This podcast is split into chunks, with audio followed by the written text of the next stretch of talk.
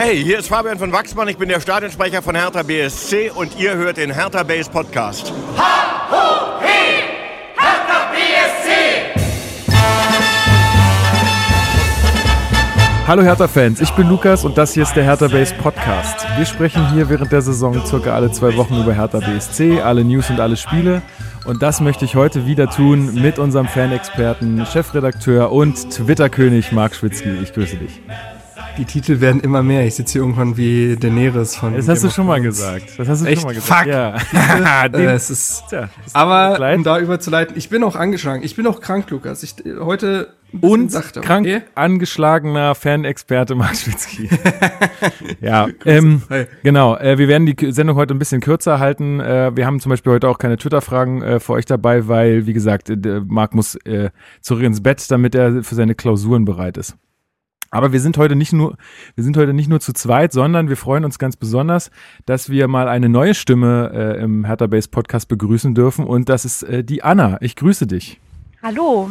Hallo Anna. Ähm, genau, wir, also wir kennen uns. Ich glaube, wir kennen uns tatsächlich äh, irgendwie schon bestimmt vom Sehen oder so, weil wir auf derselben Schule waren.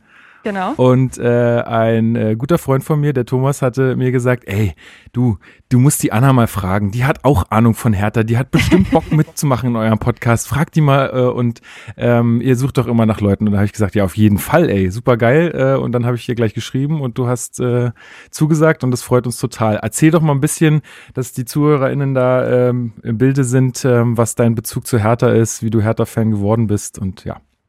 Ähm, ja, also äh, ich wurde da quasi so ein bisschen reingeboren. Ähm, meine ganze Familie, also vor allem mein Papa und mein Onkel, die sind äh, riesige Hertha-Fans und ja, in meiner frühen Kindheit habe ich mich da eigentlich gar nicht so für begeistert, aber dann ähm, ja vor allem mit der Heim-WM 2006, da war ich zehn, da hat mich dann so das Fußballfieber erstmals so richtig gepackt und dann so ein paar Jahre später ähm, war es dann eben nicht nur Nationalmannschaft, sondern vor allem dann Bundesliga und dann natürlich insbesondere Hertha BSC. Ähm, ja. Gibt's da so ein bestimmtes Spiel, wo du, wo du sagst, ey, das, da, da kann ich mich dran erinnern, da hat's irgendwie so ein bisschen Klick gemacht oder eine bestimmte Saison oder so?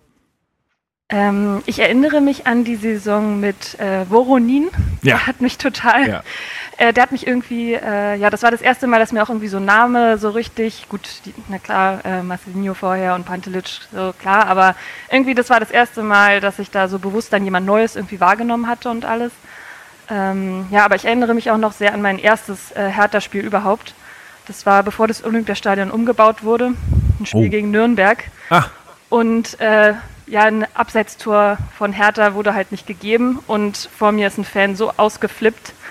Äh, ich war da wahrscheinlich irgendwie so fünf oder so. oh je. Und ich habe alle äh, Schimpfwörter dieser Erde gelernt. Ein traumatisches Erlebnis. Aber Nürnberg, Lukas, Es war so klar, dass es kommt. du hast eine besondere Beziehung zum Club, kann das sein? Tatsächlich, ich, ähm, tatsächlich habe ich das. Die spielen auch um 13.30 heute. Ich weiß gar nicht gegen wen, aber ähm, ja, ich, Man ich noch Pascal Köpke so, spielt. genau, so ein bisschen drücke ich ihnen ja immer noch die Daumen, muss ich sagen. Ein bisschen drücke ich ihnen ja immer noch die Daumen, weil die haben es auch gerade echt nicht leicht. Die haben ja auch Kann Fanfreundschaft besser mit Schalke. letzte Saison. Ne, die haben ja Oh, Fanfreundschaft mit Schalke. Vielleicht ist da auch, vielleicht muss man das mal aufgeben. Vielleicht ist es einfach schlechtes Karma. Ich weiß es nicht. Na gut, Die also. spielen übrigens gegen Sandhausen. Ah ja, okay. Ja, Und steht Hoch- Pascal Köpke in der Startaufstellung? Nein, tut er nicht. Na ja, gut, dann kann das ja nichts werden. ja, genau. Die brauchen Schenken halt, sie ab. Die Na brauchen halt den Knipser. Das stimmt schon. Okay, also Anna, vielen, vielen Dank, ähm, dass du heute mit dabei bist. Äh, wir werden dich ja jetzt noch ein bisschen hören. Ich möchte aber äh, noch kurz, bevor wir richtig reinstarten in die Thematik, wie immer noch mal ein bisschen Feedback vorlesen. Und zwar hat uns Enrico geschrieben und Enrico hat uns echt eine liebe Nachricht geschrieben. Er schreibt, ich will euch schon länger mal schreiben und mich bei euch für euren unglaublich sympathischen, authentischen und nicht zuletzt unterhaltsamen Podcast bedanken. Ihr habt mir vor allem während, der, äh, während des Corona-Lockdowns so manche Joggingrunde versüßt. Meistens sprecht ihr mir aus der Seele bei euren Bewertungen der Spiele unserer Hertha. Da Hertha-Spiele meistens frustrierend sind, ist, eure Her ist euer Hertha-Talk eine gute Therapie dagegen. Mit eurem Podcast lässt sich sogar ein peinliches 4 zu 5 gegen Braunschweig hal- halbwegs ertragen. Ich hoffe, dass ihr uns noch viele Jahre erhalten bleibt. Blau-weiße Grüße aus Berlin-Wilmersdorf, Enrico. Vielen, vielen Dank. Ähm, ich hatte darauf auch schon auf Facebook geantwortet. Das ist immer sehr motivierend und ist immer schön, äh, wenn, wenn man solche Worte kriegt. Äh, das Absolut. das äh, macht, also das, da werden wir euch auf jeden Fall noch viele Jahre erhalten bleiben, wenn ihr uns solche Nachrichten schreibt. Das ist echt gut. Aber nur dann. Wir brauchen Liebe. Genau, wir brauchen Liebe. gut, erstes Thema. Ähm, Transfer Cordoba ist jetzt auch schon ein bisschen her. Ähm, ja, man hat ja, also es war ja schon so zu vernehmen, dass man noch bei Hertha noch nach einem Stürmer sucht. Ähm, weil, ja, äh, man hat ja jetzt auch mit, mit Ibišević und Köpke zwei äh, Vollblutstürmer abgegeben und somit war da noch so ein bisschen eine Position vakant. Ähm, was besonders an dem Transfer ist, Cordoba kommt ja von Köln und äh, man hat so einen Spielertausch vorgenommen. Und die erste Frage vielleicht an dich, Anna, wie sehr wird dir denn André Duda fehlen? Äh, jetzt glaube ich äh, nicht mehr so doll. Ähm, ich hatte mir da irgendwie viel mehr, wie wahrscheinlich viele, äh, von versprochen, als er kam. Gut, und dann lief es ja erstmal nicht so doll, aber diese eine gute Saison, die er hatte, da dachte ich, jetzt ist er drin. Mhm.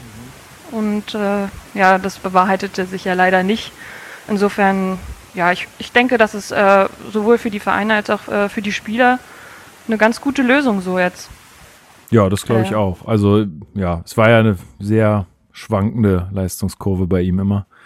Insofern, vielleicht kann er sich ja in Köln besser durchsetzen. Mal sehen, Marc, dir geht's da wahrscheinlich ähnlich. Ja, genau. Also ähm, ich glaube, dass, wie Anna schon vollkommen richtig gesagt hat, da profitieren wirklich alle Beteiligten von. Cordoba wollte nochmal was, was Neues ähm, ausprobieren. Und da war es ja schon länger so ein Thema, dass er seinen Vertrag irgendwie nicht verlängert.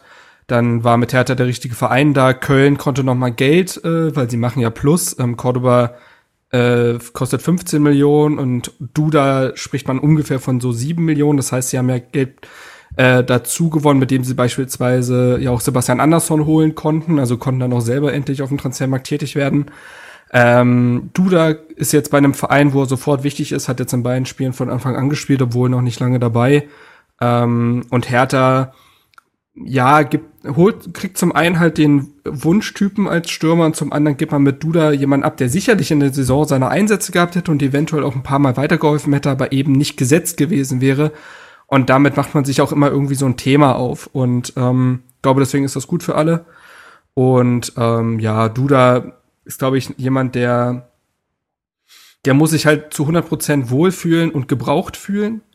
Und das hatte er unter Paul Dardai dann nach der ersten Eingewöhnungszeit. Ähm, wie gesagt, seine sehr, sehr starke Saison, wo es auch mit Kalu und Rekik gute Freunde hatte, wo es diese Rolex-Wette gab und so weiter. Und das war alles so eine Wohlfühl-Oase für ihn und da ist er aufgeblüht.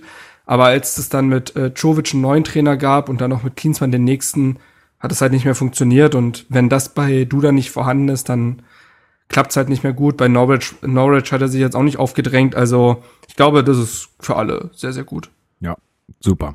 Okay, dann kommen wir zu einem Thema und zwar äh, eine neue Personalie bei Hertha. Ähm, äh, über Cordoba werden wir noch ein bisschen reden. Das glaube ich, da müssen wir noch ein paar Worte verlieren. Äh, deswegen stellen wir das noch mal ein bisschen zurück. Äh, es gibt aber noch eine neue Personalie bei Hertha BSC. Da wollen wir jetzt gar nicht so mega viel zu sagen, weil es äh, dort morgen ähm, noch einen Artikel bei uns auf der Homepage gibt, äh, www.herthabase.de. Ich weiß nicht, welche Uhrzeit kommt der so raus, falls da Leute richtig nachgieren. Ich habe ihn heute schon vorbereitet, also morgen früh Okay. irgendwann. Dann guckt doch mal morgen nach dem Frühstück einfach, Also wenn ihr mal ein paar Montag, Minuten habt. falls ihr nicht wisst, wann wir aufnehmen. Genau, Montag. Äh, guckt doch mal morgen nach dem Frühstück oder beim Frühstück oder wann ihr auch immer Zeit habt, so einen Artikel mal zu lesen. Ähm, rein auf unsere Homepage und äh, es geht um die Personalie Carsten Schmidt. Carsten Schmidt ähm, tritt am 1. Dezember das Amt des CEO bei uns an. Das ist sozusagen der Vorsitzende der Geschäftsführung. Ähm, ja, und ähm, also für alle, die nicht wissen, was CEO ist, ist Chief Execu Executive Officer? Nee, Ex Executive Officer? Nee, wie sagt man? Doch. Chief Exe- Executive Officer, genau. Und es gibt halt äh, noch andere äh, CE äh, oder CT oder was, also da gibt's immer noch andere Leute, die Teil der Geschäftsführung sind und das sind bei uns Michael Preetz und äh, Ingo Schiller. Ingo Schiller für die Finanzen, Preetz für den sportlichen Bereich jetzt sagt man halt schon, dass äh, Carsten Schmidt da jemand ist, der denen jetzt vorgestellt ist, was ja auch schon auch von uns auf, an dieser Stelle hier in diesem Podcast öfter gefordert wurde. Ähm, und äh, ich finde das eine ganz hervorragende Entscheidung. Ähm, es gab wohl auch einen sehr, sehr langen Auswahlprozess. Ähm, habe jetzt auch in der Pressekonferenz eigentlich einen ganz guten Eindruck von dem Herrn Schmidt bekommen. Ist ein sehr äh, ruhiger Typ, kein, ja, der, also Er ist jetzt irgendwie kein, kein Clown, der da irgendwelche großen äh, Töne spuckt, sondern ist ein ganz verträglicher Typ ich anscheinend. Ich habe die Referenz verstanden. also ich finde ähm, ich finde es gut. Also mal sehen, äh, was was passiert jetzt. Ähm, der ist jetzt hauptsächlich auch für welche Bereiche ist er jetzt zuständig? Ich glaube Vertrieb, Marketing, Internationalisierung. Genau. Das ist ja auch so ein bisschen in in, in Prez Bereich gefallen. Damit wird Prez jetzt natürlich deutlich entlastet ähm, was ihm halt einfach mehr Spielraum gibt, sich wieder auf seine eigentliche Position zu konzentrieren. Und das kann eigentlich nur gut sein. Ich würde jetzt gar nicht so sehr davon sprechen, dass man Prez entmachtet oder so. Ich glaube, der ist vielleicht sogar auch froh, dass er einfach sich damit jetzt nicht mehr so befassen muss, weil das ja eh nie so sein Metier war. Das haben wir ja auch schon häufiger gesagt. Also, ähm, ja, sehe ich einfach nur positiv. Ich glaube, wenn es eine Entmachtung gibt, dann höchstens von Paul Keuter, der ja Da hat noch gar keiner drüber geredet, ne? Da hat noch keiner so wirklich drüber geredet, dass diese Bereiche, die jetzt Carsten Schmidt an dem 1. Dezember übernehmen wird, ja absolut in den Aufgabenbereich von Paul Keuter fallen. Ähm, da zu der Personalie wurde dahingehend jetzt auch nichts gesagt. Ähm, Hat auch keiner nachgefragt von den Journalisten, oder? Also so. Nee, also ich weiß ehrlich, also bin da sehr gespannt, was da passiert. Ich glaube aber auch, dass Paul Kräuter jemand ist, der nicht zehn Jahre bei einem Projekt bleibt, sondern der sehr umtriebig ist und der Dinge anschiebt und dann irgendwie weiterzieht. Der hat ja schon wirklich wahnsinnig viele Sachen gemacht. War vorher ja bei äh, Twitter Deutschland mhm. und ähm, wer weiß, vielleicht ist es aber auch, ne, eben auch dann für ihn so an, er hat jetzt die letzten, wie lange ist der denn, der Mann schon da? Also drei Jahre bestimmt, oder? Ja, locker. Boah, müsste ähm, ich jetzt ähm, nachgucken, weiß ich jetzt gerade nicht. Und selbst wenn man jetzt nicht alles gut fand, äh, er hat auf jeden Fall Sachen bewegt. Also das kann man jetzt mal so ganz objektiv äh, festhalten. Und wer weiß, vielleicht ist es dann auch für ihn an der Zeit zu sagen, ja, das war jetzt nett, aber will jetzt irgendwas anderes machen. Auf jeden Fall wurde nicht drüber geredet. Carsten Schmidt hat bei Sky auf jeden Fall äh, gute Arbeit geleistet. Ähm, der Artikel, der äh, von Benny erscheinen wird, wird auch nochmal zeigen, dass jetzt nicht alles daran gut war. Ähm, beispielsweise äh, dahingehend gewisse wirtschaftliche Kennzahlen nicht mehr zu veröffentlichen und dafür eine gewisse Intransparenz zu sorgen, was besonders bei einem Fußballverein äh, schwierig sein könnte, aber das jetzt nur mal so in den Raum gestellt, weil man die Personalie und ihr Schaffen natürlich abwarten muss. Ähm, das war eine gute Präsentation, eine sympathische, eine nahbare, aber viel mehr lässt sich da jetzt noch nicht sagen. Genau. Müssen wir abwarten und ihr könnt einfach den Artikel morgen am Montag bei uns auf der Homepage finden. Anna, ähm, bist du Mitglied bei Hertha BSC? Nein. Nein, mag du auch nicht, ne? Doch. Doch, du bist auch Mitglied. Ah, du hast es ein bisschen weit, glaube ich, ne? Aus Greifswald.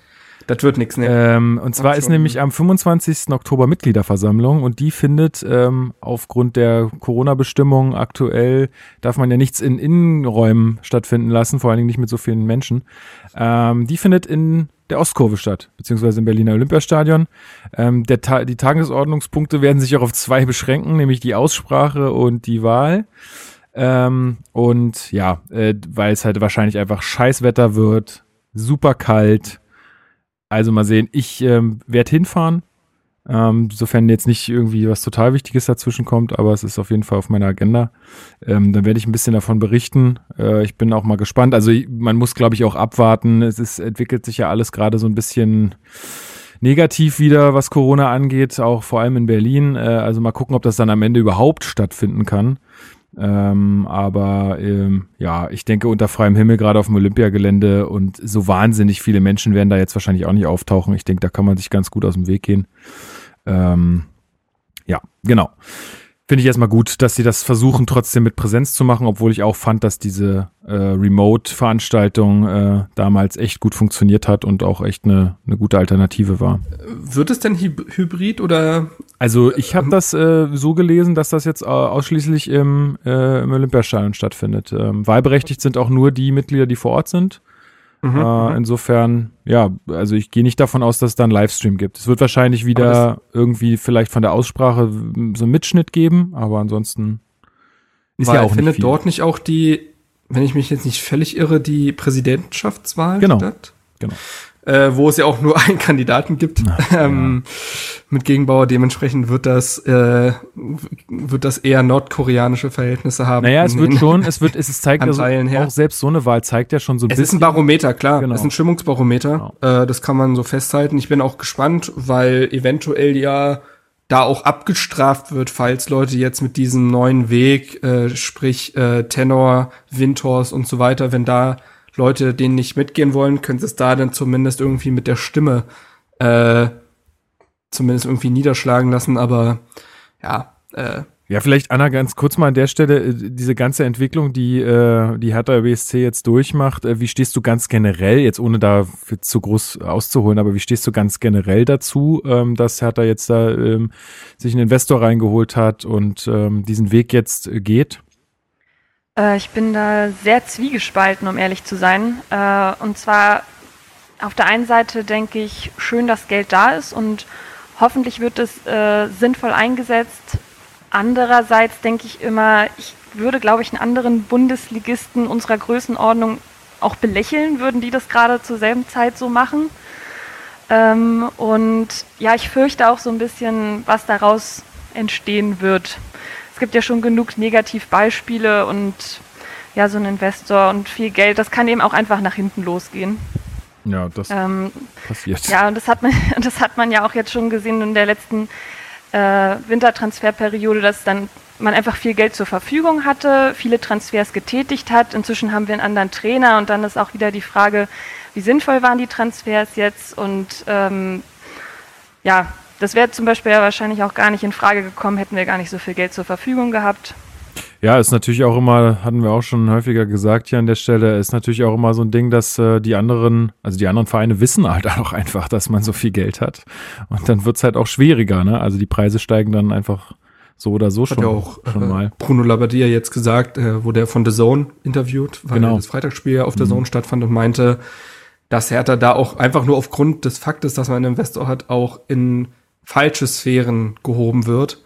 Ähm, vor allem was halt Gehaltsvorstellungen angeht und dass dann gewisse Spieler, die mit Hertha in Verbindung gebracht werden, ich nehme mal an, er spricht über Spieler wie Götze oder Draxler, ähm, gar nicht äh, reinpassen, einfach auch schon aufgrund des Gehaltsgefüges, was man nicht sprengen will und dass einem auch wohl Spieler angeboten werden, die äh, gar nicht in, die, in den Rahmen passen.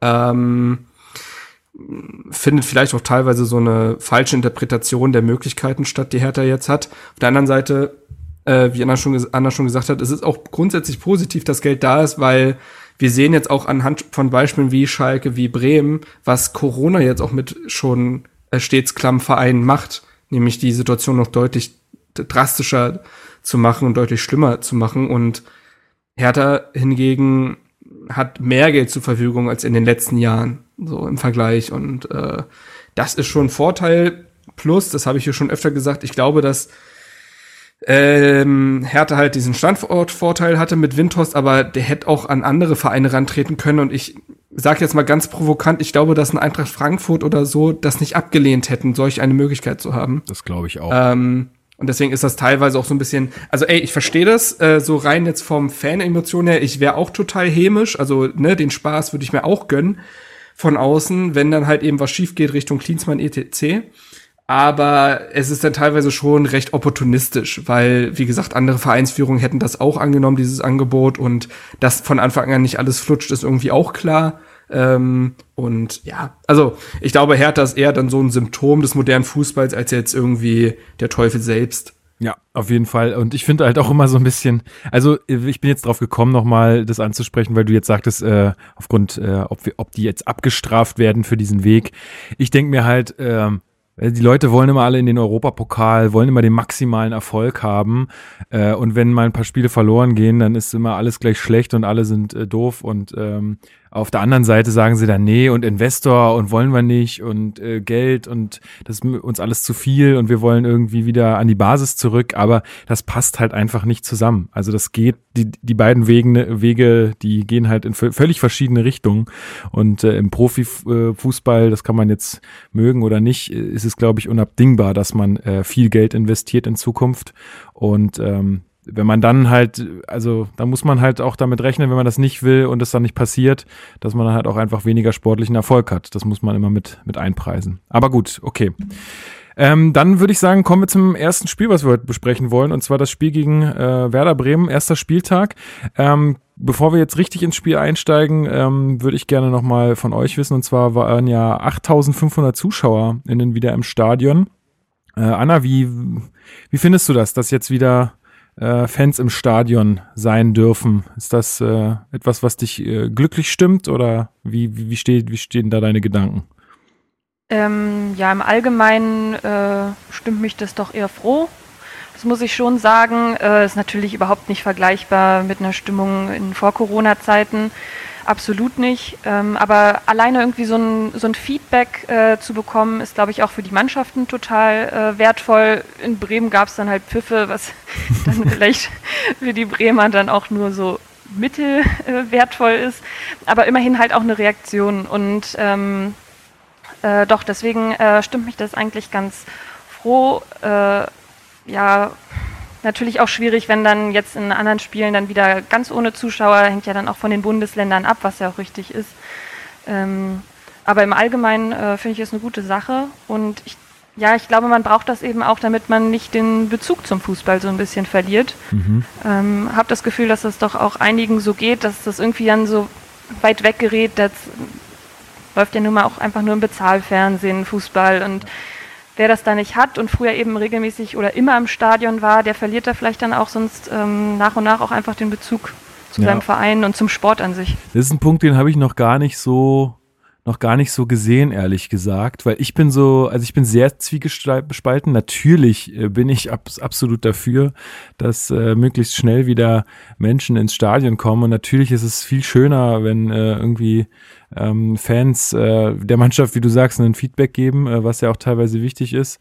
Ähm, andererseits äh, sage ich irgendwie gerade auch, ich finde angesichts der wieder steigenden äh, Infektionszahlen, auch wenn man sich die Kurven mal in unseren Nachbarländern anguckt, das ist brutal. Also wenn ihr das noch nicht gemacht habt, schaut mal auf Google, wie sich da so die Zahlen entwickeln. Das ist teilweise höher als im März oder April, wo alle völlig durchgedreht sind und jetzt redet irgendwie keine mehr drüber, habe ich so ein bisschen das Gefühl. Und äh, man lässt jetzt halt wieder Leute entscheiden. Es gibt irgendwie so ein, so ein Gefühl von, von Sicherheit, von es geht bergauf, aber dabei, ja, es geht bergauf mit den Infektionszahlen. Ähm, und das ist irgendwie für mich schon also so insgesamt ein falsches Signal. Selbst wenn das Infektionsrisiko bei so einem Spiel jetzt nicht besonders hoch ist, aber es ist irgendwie für, für mich so ein Weg, äh, also so ein, so ein Fingerzeig in die falsche Richtung. Ähm, aber natürlich, ähm, das sage ich halt als jemand, der sage ich mal jetzt, der geht schon auch gerne ins Stadion, aber ich habe halt dieses Bezahlfernsehen, ich kann mir das im Fernsehen angucken. Ähm, ich, ich, ich, also ich verliere jetzt auch deswegen nicht den Bezug dazu, nur weil ich nicht ins Stadion gehen kann. Aber für andere Leute ist das bestimmt wichtiger. Das hatte ich noch gar nicht so, ähm, noch gar nicht so auf dem Schirm. Das stimmt. Ähm, deswegen bin ich da auch sehr, sehr zwiegespalten und äh, hoffe aber, dass man da auch sehr ähm, sehr flexibel ist äh, und auf die entsprechend auf die Situation entsprechend reagiert, weil ich finde es schon. Aber das tut man ja schon, ne? Also wenn du siehst, dass zum Beispiel gestern Schalke Bremen, dass auf die Zahlen eingegangen wurde, Inzidenzzahlen und dann eben keine Zuschauer da waren oder okay, ja, das ich bei ehrlich gesagt bei ich war gestern ähm, bei Köln war es auch so am ersten Spieltag, bei beim FC Bayern war das so. Ähm, also auf diese Zahlen wird reagiert in den einzelnen Regionen. Und wenn da die Zahlen einen positiven, also man muss immer andersrum denken. Ja. Also, ne, äh, schon, positiven. Trend aufzeigen, dann äh, wird da auch reagiert. Ähm, ich muss sagen, dass die sch schlimmeren Bilder fand ich im äh. Schlimmeren Bilder waren im DFB-Pokal mhm. zu sehen, genau. Also ähm, besonders bei den Ostvereinen, das ist einfach so, ähm, das ist kein Ostbashing, aber es war einfach, hat sich ein Muster abgezeichnet, wenn in Rostock Dresden Mag und Magdeburg, vielleicht vergesse ich sogar noch was, aber auf jeden Fall in den drei Stadien, ja, also da waren erstmal verhältnismäßig viele Zuschauer da. Mhm. Ich glaube in Dresden sogar fünfstellig. Und äh, was eine Auslastung ich glaub, in Rostock sogar auch. oder so war. Ja, in Rostock genau, und äh, dementsprechend dann auch gewisse Sachen wie Abstandseinhaltung und so. Ja, kannst vergessen. Also ähm, das, das hat nicht funktioniert und das sind dann eben potenzielle, man nennt es ja jetzt äh, Superspreader-Events, ne? Also dass da wirklich dann noch mal so ein kleiner, ja, Pool geschaffen wird, wo noch mal sich das verbreiten könnte unter Umständen. Ähm, auf der anderen Seite darf man den Fußball eben nicht verteufeln, ne, dass auch er versucht zur Normalität zurückzukehren, wenn es eben auch, weiß ich nicht, Open-Air-Comedy-Veranstaltungen oder Konzerte oder so gibt, ne, dann warum ist dem Fußball dahingehend dann verweigern, zumal Stadien ja eigentlich auch offen sind, Ja, die Dächer. aber da bin ich, da bin ich so ein Ähm, bisschen, darf ich da kurz einhaken? Ich finde, der, Fu machen, der Fußball hat so wahnsinnig viel Geld, zumindest in der ersten Liga, äh, dass ich das nicht ganz sehe, dass man das auf eine Stufe stellt. Weil ich sage mal, wenn mit Theater oder Comedy oder so, die, die leben wirklich von jedem Euro, der da an der Kasse bezahlt wird. Der Fußball, die haben Sponsoren, das, da fließt so viel, da gibt es so viele andere Einnahmefelder, die die haben, alleine auch durch TV-Verträge und so weiter. Das sehe ich, das sehe ich nicht ganz auf einer Stufe, muss ich ehrlich sagen. Also da, ich, ich wehre mich auch so ein bisschen gegen die Aussage von Karl-Heinz Rummenigge oder von Preetz, auch bei Hart aber fair, dass man den Leuten Hoffnung geben müsste. Und das, äh, also die heben sich da in so eine Position, ähm, als ob sie jetzt irgendwie der, der Bevölkerung wieder Halt geben müssten und so. Also das finde ich einigermaßen heuchlerisch, weil sollen sie doch sagen, wie es ist. Die wollen natürlich auch wirtschaftlich überleben und die müssen natürlich auch zusehen, dass das alles sehr schnell wieder in geregelte Bahn oder in Bahnen geht, die vorher waren. Äh, das finde ich einfach äh, ein bisschen daneben, dann irgendwie immer diese Karte zu spielen von wegen äh, Weg äh, zurück zur Emotion, äh, Hoffnung geben und so. Das ist irgendwie, ah, Also ich glaube, das stimmt insofern, als dass das aktuell, was die Vereine machen, Minusgeschäft ist. Ähm, aber es ist natürlich so, dass man auch da versucht, sich eben ranzutasten, ähm, um quasi langfristig gesehen wieder die Zuschauer zu haben, um dann wieder Einnahmen zu haben. Also man geht jetzt quasi, geht man jetzt quasi in die äh, ins Minus, um dann wieder ne, zwei Schritte Genau. hin, um einen nach vorne zu machen. Ähm, Plus eben genau, also das finde ich dann teilweise heuchlerisch. Besonders schlimm war es jetzt natürlich mit äh, Rummenigge nach diesem Supercup in, wo war das? Wo haben sie gespielt? Boah, also in irgendeinem Hochrisikogebiet auf jeden Fall. Interessiert mich so gar nicht. Ja. Äh, du, ich habe es auch nicht geguckt oder so, aber es war auf jeden Fall ein schlechtes Zeichen dahingehend. Ähm, und da kann man auch solche Aussagen wie, ja, das war jetzt wieder ein Sieg für die Emotionen und so, äh, ganz schlimm. Ähm, ja, also viel Scheinheiligkeit, aber ähm, ja, ich ich glaube, wir können da ewig drüber reden. Man könnte auch diese ganze, die ganzen Bestrebungen von Union Berlin beispielsweise ansprechen, die ich absolut für falsch halte, ähm, die auf Teufel komm raus irgendwie ihr Stadion wieder füllen wollen, wo ich denke, das ist einfach nicht die Zeit dafür. Ähm, Also das, das sind für mich dann eher die schlimmeren Signale als so ein vorsichtiges, aber äh, wenn dann Union plötzlich irgendwie auf Teufel komm raus und ja, wir testen die und so weiter. Also es gab jetzt schon bei den am ersten Spieltag bei Union Bilder, wo ich mir denke, ja, selbst bei der kleinen Menge, die da war, wurde nichts eingehalten. Ähm, das ist einfach fahrlässig und das sowas verstehe ich da nicht. Und ich finde, es ist krass, wenn so ein Philipp Köster, elf Freunde Chefredakteur, die ja nun wirklich für Fankultur und so weiter stehen, Union dann auf Twitter richtig in den Boden rammt für sowas. Ne? Also selbst Leute, die es vielleicht eher mit solchen Kultvereinen äh, halten, äh, selbst die kritisieren das stark und das verstehe ich nicht.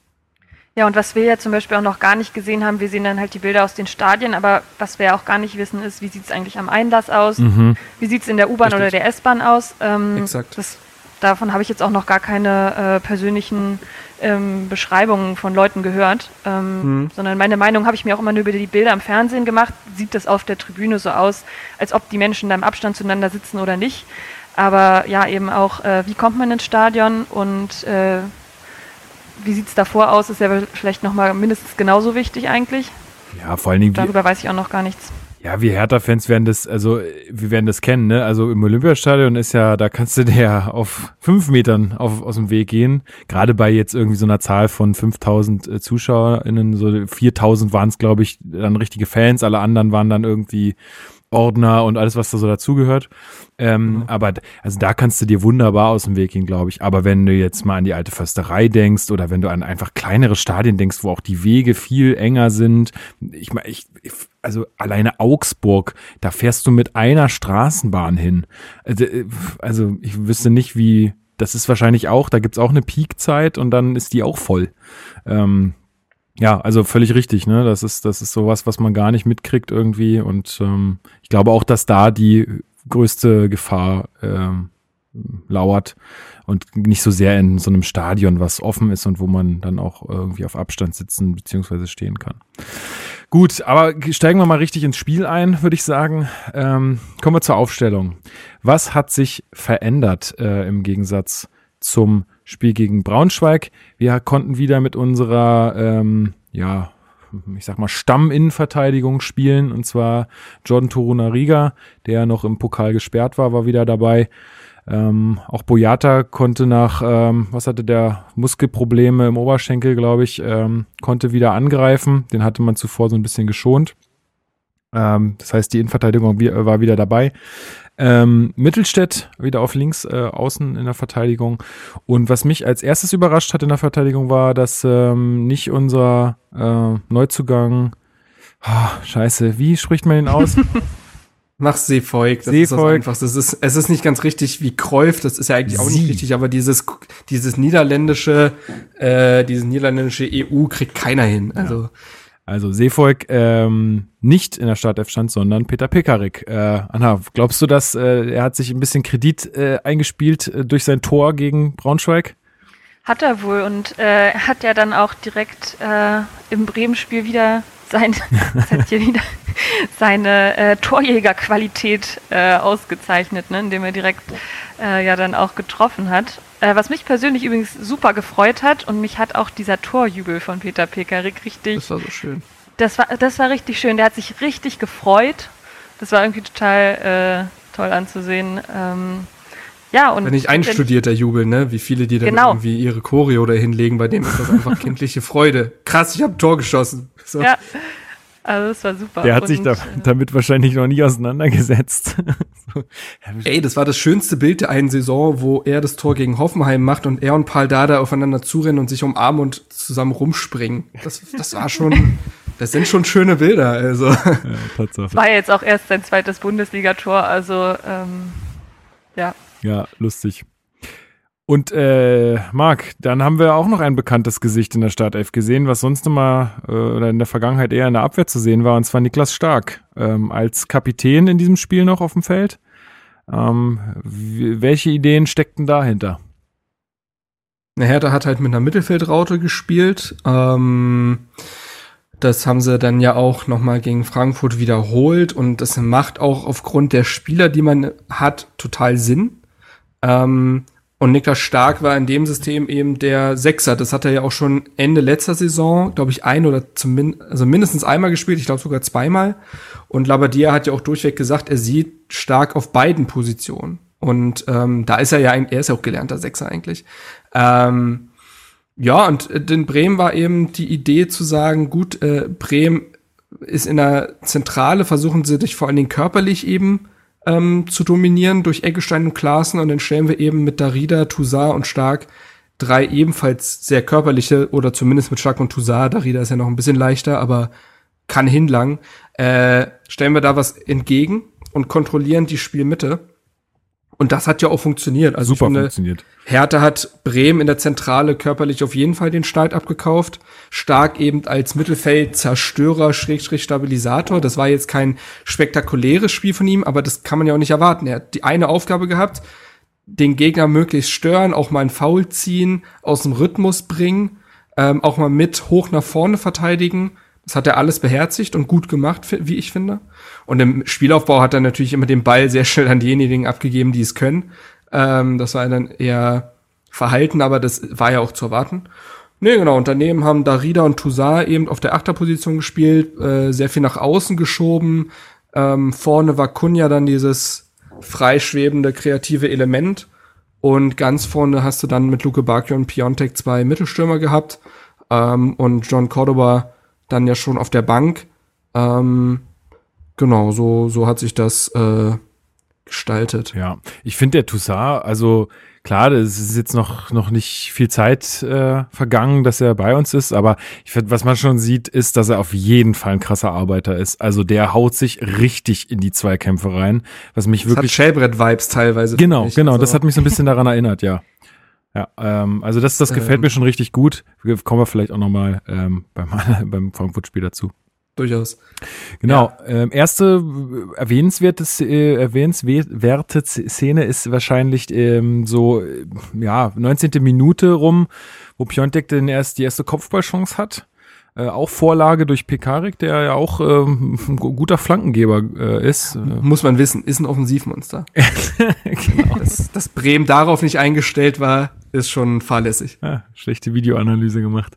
Ähm, Genau, also das war so die erste gute, gute Chance. Ähm, davor war das Spiel eigentlich relativ zäh oder fällt euch irgendwas ein, was, was erwähnenswert nee. wäre in dem Bereich? Find, find Bremen hat die ersten 30 bis 35 Minuten das Spiel, ich sag mal, besser im Griff gehabt, insofern, dass das Spiel öfter in der Hertha-Spielelfte stattfand, aber ab dem letzten Drittel ist Bremen gar nichts eingefallen, muss man wirklich sagen, das war überhaupt nicht griffig. Hertha hat das alles gut verteidigt bekommen, auch jede Ecke und jeden Standard rausgeköpft und Hertha hat sich halt gedacht, okay, nach den fünf Gegentreffern im Pokal sollten wir vielleicht erstmal den Fokus aufs Defensive setzen und dann auf Konter gehen, was man ja mit Piontek und vor allem halt mit Luke Bakio und Kunja auch gut machen kann.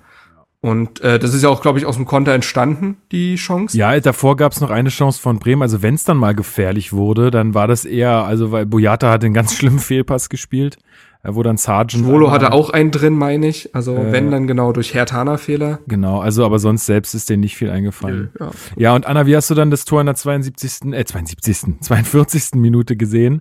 Ähm, das 1-0 ähm, durch Pekarik ähm, oh, ich habe das, Kopf, äh, das äh, Tor jetzt auch gar nicht mehr so im Kopf, ehrlich gesagt. Ähm, wie gesagt, bei mir ist vielmehr der, der Jubel hängen geblieben, aber es war ja schon äh, sehr, ach doch, jetzt habe ich es wieder äh, vor Augen. Ja, war ja schon eigentlich äh, beste Mittelstürmer-Manier, wie Pekarik da Tatsache. vorne aufgetaucht ist. Ähm, ja, der, überraschend auf jeden Fall. Bei der Flanke von Mittelständ dachte ich beim ersten, da habe ich schon wieder abgewunken und habe mich schon fast wieder weggedreht vom Fernseher, weil ich dachte, ey, das kann nicht sein. Warum kriegst du keine normale Flanke hin? Und dann hat das beim zweiten Mal umso schöner gemacht. Also ich finde, äh, viel, viel Prozent gehen da auch auf, auf jeden Fall auf seine Kappe. Weil so eine Flanke, es ist ja besser, kannst du es ja eigentlich nicht machen. Ja, und Picard. Nee, genau. Ich meine, du irgendwas produzierst du dadurch, ne? Vielleicht ja. rutscht ein Bremer auch rein oder ja. also da, wenn du den Ball so scharf davor spielst, kann halt wirklich alles passieren. Ähm, ist ja auch einfach ein Element unter Bruno Labbadia, dass die Außenverteidiger sehr hoch schieben. Und ähm, ja, man muss sagen, Bremen hat sowohl das erste als auch dann das zweite Tor, was ja noch in der ersten Halbzeit gefallen ist, als auch den fast Elfmeter einfach überhaupt nicht gut verteidigt. Also in der Phase haben sie einfach richtig gepennt. Und das darf dir ja eigentlich nicht passieren, weil Bremen war jetzt ja auch nicht scheiße in der ersten Halbzeit. Das kann man ja nicht sagen. Also das war ungefährlich, aber Bremen war ja jetzt nicht katastrophal oder so. Und wenn du dann eigentlich einigermaßen stabil bist, darfst du dir eigentlich nicht solche zwei Gegentore fangen, weil auch das zweite, boah, also natürlich spielt Darida den Ball da perfekt in die Schnittstelle und Luke ja. Bacchio knallt den da unter die Latte. Also es ist dann sehr, sehr gut exekutiert, aber der Ballverlust war vorher auch schläfrig und dann gehst du mit als Bremen irgendwie in die Halbzeit 0 zu, 0 zu 2 und denkst dir eigentlich, was ist denn gerade passiert? Also. Sache. Vor allen Dingen, ähm, was ist eigentlich passiert bei diesem Elfmeter? Also sind, ähm, ich würde da würde ich mal gerne kurz kleine Umfrage bei uns dreien starten. Sind wir uns da wirklich sicher, dass dieser äh, Strafstoß zu Recht zurückgenommen wurde? Mhm. Anna? Ich meine, die Erklärung von Colinas Erben gelesen zu haben und das hat Sinn ergeben, aber ist jetzt auch wieder ein bisschen her. Also was, was, was stand denn da drin? Weil also ich habe jetzt, ich habe jetzt heute noch mal diese Zeitlupen gesehen und aus der Zeitlupe, die ich gesehen habe, wurde nicht ersichtlich, dass das wirklich vor dem Strafraum war. Also für mich war die die maßgebliche Berührung, so dass ähm, wer war es, äh, Pekarik dazu Fall kommt, irgendwie doch auf der Linie, so nach diesen Bildern. Also ich meine klar, die der Videoschiedsrichter hat da irgendwie mehr Bilder, aber wie hast du es gesehen, Anna? Nach meinem, also wie ich es gesehen habe, war es auch auf der Linie, was ja dann auch äh, dafür sprechen würde, dass es eigentlich ein Elfmeter gewesen wäre. Ja, also, also ich sehe es da eigentlich so wie du, ja. Ja, es ist ein bisschen komisch. Also ich, ich, also ich vertraue jetzt einfach mal da dem, dem Videoschiedsrichter ähm, und sage, okay, vielleicht haben die in irgendeiner Kameraeinstellung was gesehen, was ich jetzt nicht sehen konnte, weil da ist man ja mit, ähm, mit den ähm, Fernsehanbietern auch ein bisschen beschränkt, aber also ich weiß nicht, vielleicht äh, findest du die Begründung ja nochmal oder äh, ihr könnt sie nachlesen bei Colinas Erben, aber also ich habe jetzt da, dazu nichts gehört. Ich, ich fand es nur einigermaßen ähm, komisch, weil aus dem, was ich jetzt sehen konnte, war ich da mir einfach nicht so sicher. War ja aber dann auch nicht so schlimm, weil wir brauchen die Elfmeter ja nicht, haben wir gesehen, sondern wir können es dann auch ganz gut äh, aus dem Spiel heraus. Ähm, ja, hast du ja schon ein bisschen geschildert, ne? Ähm, guter Gegenstoß von Hertha, erobern sich da in, der, im Mittelfeld den Ball, äh, Darida schiebt den Ball durch zu Luke Baki und dann macht der das halt, was er gut kann. Schnell sein, gut schießen. So. Ja, das ist so. Also ihm liegt ja auch diese Rolle da als Mittelstürmer, zweiter Mittelstürmer in so einer Raute sehr gut, weil er manchmal nach außen abweichen kann, aber eben auch diese Schnittstellen beläuft und wenn Luke Bacchio einmal im Antritt ist, dann ist er kaum aufzuhalten, ähm, so wie eben in dieser Szene und äh, ist, äh, ich finde, es ist eine gute Variante für ihn, weil äh, ich glaube, Stefan Hermanns hat es auch gut in einem Artikel geschrieben auf, beim Tagesspiegel, dass wenn Luke Bacchio rechter Mittelfeldspieler ist, dann muss er ja immer auch diese lästigen Wege mit nach hinten gehen. Und da pennt er oftmals, aber seine Defensivaufgabe als so ein zweiter Stürmer ist einfach die Innenverteidigung anzulaufen. Und das kann er aufgrund seines Tempos ganz gut. Also auch diese Defensivaufgaben liegen ihm dann besser. Also äh, schon irgendwie sinnvoll, ihn da einzusetzen, muss man sagen. Genau. Also dann geht's in die Halbzeit. Bremen bringt Bittenkurt für äh, Osako. Und Bittenkurt hat dann auch gleich mal eine ganz gute Chance, ähm, also ein Weitschuss, der noch, noch so halb abgefälscht wird, glaube ich, von, von Boyata, wo sich äh, Schwolo noch mal ein bisschen auszeichnen kann, war jetzt auch, also den sollte ein Bundesliga-Torhüter schon haben. Äh, durchs Abfälschen wird er halt noch mal gefährlich, aber da kam jetzt auch nicht so wahnsinnig viel Gefahr auf. In der 61. Minute kommt dann Cordoba für Piontek und ähm, ich finde, Anna, ich weiß nicht, wie du es gesehen hast, aber man hat sofort gesehen, dass der Typ im Spiel ist. Ja, und äh, man hat aber auch gesehen, dass Piontek gar nicht begeistert war, äh, dass, er, dass er rausgenommen wurde. Ne? Also äh, nicht mal ein Blickkontakt mit Cordoba, als der reinkam, hat den Kopf geschüttelt. Er ist dann so auf der äh, anderen Seite des Feldes ja auch rausgegangen. Ne? Genau. Ähm, also da, war beim Torjubel äh, beim 3 zu 0 aber gleich wieder am Da Start. war er wieder dabei, also, ja. Das, das muss man auch sagen. Also ich kann, kann das verstehen, glaube ich, als Mittelstürmer. Du triffst nicht, wirst ausgewechselt, dann bist du erstmal scheiße drauf. Ähm, also deswegen ja, würde ich gar nicht glaub, überbewerten wollen, weil ja. Ja, aber die beiden werden sich jetzt da mit dieser Situation natürlich auch äh, beide arrangieren müssen, denn ja. Ähm, ja, wir haben jetzt nun mal äh, Piontek und Cordoba und ähm, da werden sie wohl beide mit leben müssen, dass sie wohl selten mal 90 Minuten durchspielen werden. Ja. Mit selten meine ich wahrscheinlich. Oder nie. sie spielen mal zusammen. Also das ist ja, das finde ich auch immer noch, das schließt sich eigentlich überhaupt nicht aus, dass in solch einem System ähm, auch mal die beiden zusammenspielen, weil äh, Piontek hatte seine beste Phase, als er noch bei Genua gespielt hat, hat er irgendwie wahnwitzige 19 Tore in 20 Spielen gemacht. Da war der in einem Zwei-Stürmer-System. Eben weil er nicht dieser alleinige Stoßstürmer ist ähm, und sich diese Aufmerksamkeit so ein bisschen teilen kann, die Arbeit teilen kann mit einem Nebenmann, sich davon stehlen kann. Er ist halt noch dieser klassische Knipser. Ähm, das ist so. Das hat man sich da eingekauft, da muss man ihn ja auch irgendwie so einsetzen. Wir werden über das Frankfurt-Spiel ja noch reden, da war es noch deutlich schlimmer. Ähm, wenn du ihn dann nicht richtig eingesetzt bekommst, dann wird's halt schwer. Und deswegen fände ich es eigentlich mal spannend, die beiden nebeneinander zu sehen. Cordoba als dieser wuchtige Typ, der auch mal einen Ball halten kann, der einen Gegenspieler binden kann und Piontek, der dann eben in diese Lücke stößt. Ich würde es jetzt nicht ausschließen. Also wie gesagt, äh, Cordoba hat es auch bei Köln im Zwei-Stürmer-System schon gespielt. Piontek hat's gemacht. Wer weiß. Also und dann Luke Bacchio auch mal als einen schnellen Joker zu haben, das schließt sich ja alles nicht aus, finde ich. Das ist korrekt. Ähm, und äh, also auf, auf, was ich auch so ein bisschen anspielte, war natürlich die 62. Minute, wo gleich die erste Aktion mit Cordoba zu sehen war, der da irgendwie, wen, hat er da eigentlich weggeblockt? Keine Ahnung. Irgendein Gegenspieler blockt er da eigentlich irgendwie weg, dass, so dass der da nicht mehr an den Ball kommen kann im Mittelfeld und Darida den Ball äh, aufnimmt und dann seine zweite Vorlage an diesem Tag äh, gibt. Und zwar äh, der Pass dann auf Kunja, der dann ja, ich sag mal, etwas glücklich einnetzt, weil Pavlenka da. Wobei der auch nicht so leicht ist. Nee, also finde, nee, aber den hätte man definitiv halten können. Hätte man halten können, klar. Aber schöne Schusstechnik eigentlich von Kunja, so gegen den Laufweg. Ähm, es hatte so ein bisschen was von Thierry Henry. Ähm, der hat das auch gerne gemacht. Und äh, ja, ich meine, Kunja und Luke Bacchio damit, so auch Pekarik, alle drei haben auch im Pokal getroffen. Ähm, also die Offensive stimmte auf jeden Fall. Und Vladimir Darida, der jetzt gegen Frankfurt leider gar nicht gut aussah, hat ein exzellentes Spiel gegen Bremen gemacht, muss man auch sagen. Also dann, ja, ja aber sieben Minuten später. Genau. Passierte das, was passieren musste, seien wir ehrlich. Ja. Es hat wirklich keinen überrascht, oder? Nee, also es war äh, kollektives Schlafen irgendwie. Die Hertha begleitet ähm, Bremen zum Tor, sag ich mal. Also ich, also ich habe mir das Tor heute nochmal angeguckt, dass wirklich die laufen komplett von der Mittellinie bis äh, zum Tor laufen die nur nebenher. Da geht keiner hin, ähm, keine Konsequenz zu sehen und dann ähm, macht Davy Selke sein Kopfballtor. Wie sehr freut's dich für ihn, Anna, dass er auch mal wieder trifft? Ähm, ja, ich, ich gönn's ihm vielleicht so ein bisschen, äh, aber Ja, das, das reicht dann auch.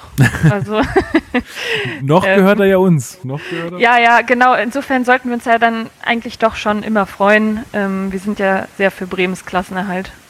Ähm, alleine schon aus dem Grund. Der Klassenerhalt. Oh Gott. Ah ja, aber ich finde, das war so, Komm. wach, war, war so ein Wachmacher für die Mannschaft nochmal. Das hat, glaube ich, auch Toruna Riga nach dem Spiel nochmal ganz, also ganz ungeniert so gesagt, ähm, dass er meinte, ja, durch das 3-1, da haben wir nochmal, hm, da sind wir nochmal wach geworden. So, ähm, dann reagiert auch äh, Labadia nochmal in der 81. Äh, mit drei Wechseln. Das kann man ja aktuell immer noch machen, weil ähm, fünf Wechsel erlaubt sind, äh, bringt Sefoik, äh, Lecky und Meier. Das Lecky ähm, äh, da jetzt wieder so, ich sag Da mal, reden wir ja noch ja, drüber, ne? reden wir noch drüber, aber dass der wieder so aufblüht, der hatte ja dann auch in der in der 90. Minute auch noch seinen großen Anteil an Cordo Cordobas erstes Tor. Dieser schön. Pass ist einfach genial gewesen. Ähm, äh, richtig schön in, in den Lauf von, von Cordoba, der dann auch noch einnetzen darf. Äh, also, das, das war schon nicht schlecht, muss man sagen. Kann, konnte ich sehr gut mit leben. Und wenn der so weitermacht, äh, in der Art, dann, ey, herzlich willkommen zurück. Das ist kein Problem. Ja, ich habe ich hab jetzt einen Artikel für 90 Plus über ihn geschrieben, weil, also hatte das dann nochmal, also zum einen die beiden Spiele, wo er jetzt jeweils einen Assist geliefert hat und auch eben die Wahl zum Mitglied im Mannschaftsrat zum Anlass genommen, nochmal so ein bisschen Review passieren zu lassen. Der war ja wirklich weg vom Fenster. Und äh, dann kam Labadia und hat halt gesagt, ich gebe hier jedem eine Chance. Völlig egal, wie alt ist, wie alt er ist, wie die Vertragssituation aussieht, was vorher war. Ähm, und viele haben das damals eher so auf Ibišević und Kalu bezogen oder eben Pekarik. Aber eben auch ein Lecky hat den Raum nochmal bekommen, sich zu beweisen, hat eine sehr gute Vorbereitung absolviert, wie ihm bescheinigt wird. Und wie gesagt, hat jetzt in zwei Spielen ähm, auch äh, war er an Toren beteiligt. Fand jetzt auch gegen Braunschweig war er generell, als er in der Startelf stand, nicht schlecht. Und ja, also zeigt halt, dass man Spieler nicht verdammen sollte. Ne? Ähm, ich glaube auch, dass er se seine Situation bei der australischen Nationalmannschaft so ein bisschen geregelt hat, dass er da jetzt nicht jedes Mal hinfährt, was ihm auf jeden Fall gut tun wird, äh, weil es ihm ja wirklich immer aus dem Rhythmus gebracht hat, Verletzungen, Formschwankungen.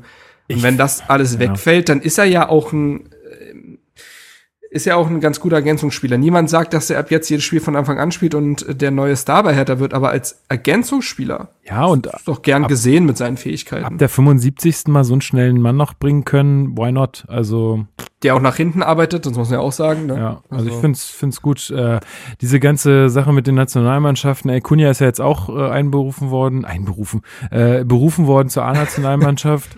ähm, Ja. Ich muss, ich, das sehe ich auch in der aktuellen Situation echt kritisch. Wir hatten ja die ganze besonders Posse- Brasilien. Posse mit, mit, mit Piontek auch äh, schon besprochen in der letzten Folge, dass dann irgendwelche Quarantänemaßnahmen nötig werden und, und, und.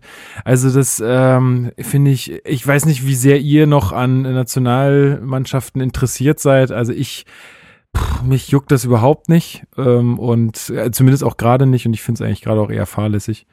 Ähm, ja, aber gut, äh, freut mich trotzdem äh, für Kunja, dass er da berufen wurde und ähm, wenn wenn Lecky das jetzt geregelt hat, ähm, dann ist das auch, glaube ich, denke ich, nur gut für ihn. Er hat wahrscheinlich selber gemerkt, dass das nicht immer so super Er war. war halt Nationalspieler und kein Vereinsspieler, hatte man das Gefühl. ja, genau. Also- so, ja, genau.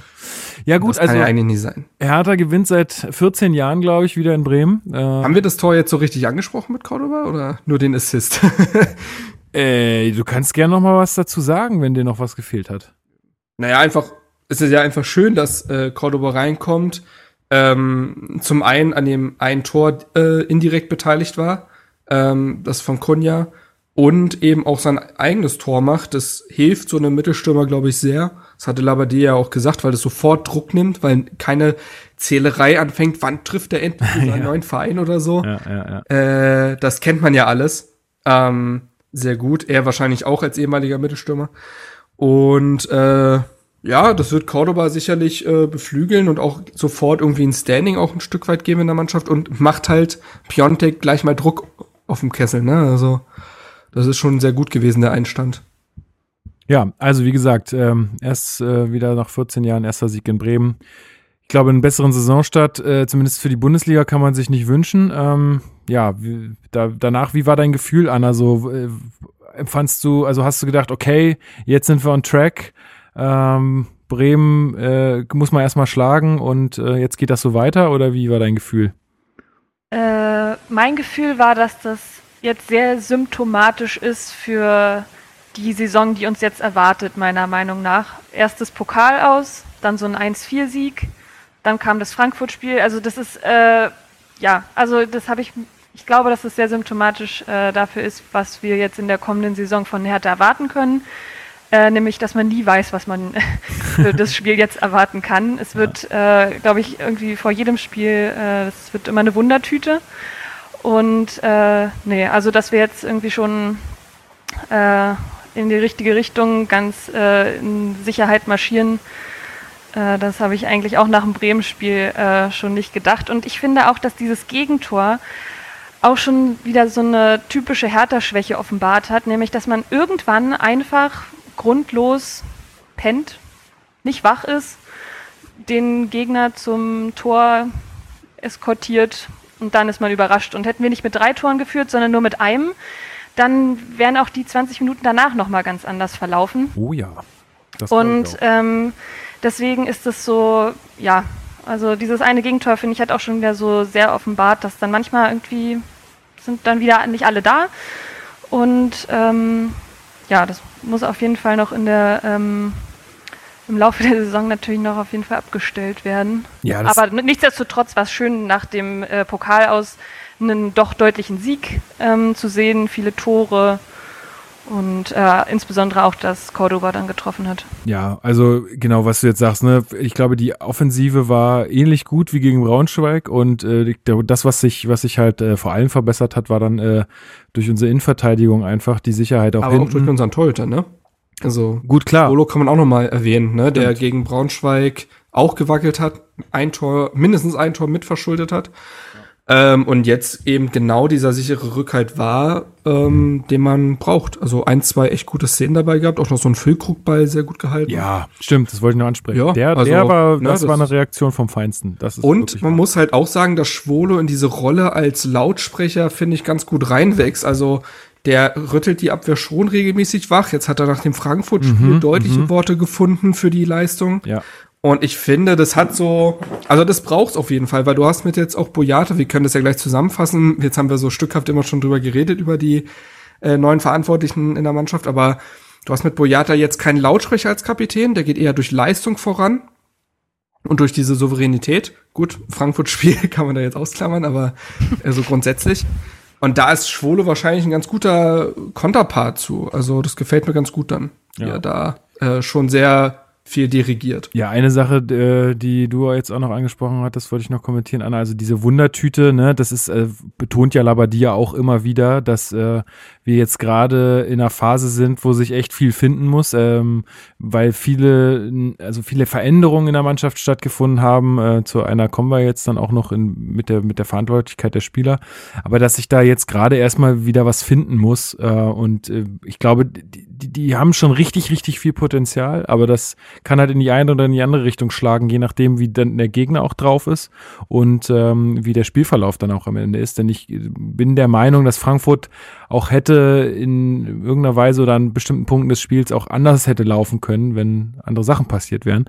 Äh, aber dazu kommen wir gleich. Erst wollen wir darüber reden, dass wir einen neuen Kapitän haben. Das hast du jetzt schon gesagt, Marc. Ähm, Dedrick Boyata ist jetzt Mannschaftskapitän und wir haben auch einen neuen Mannschaftsrat. Also der Kapitän wurde auch gewählt und der Mannschaftsrat wurde auch gewählt. Zum Mannschaftsrat zählen Niklas Stark, äh, Matthew Leckie, überraschenderweise für mich, äh, Peter Pekarik, äh, Plattenhardt und ähm, halt Boyata als Kapitän.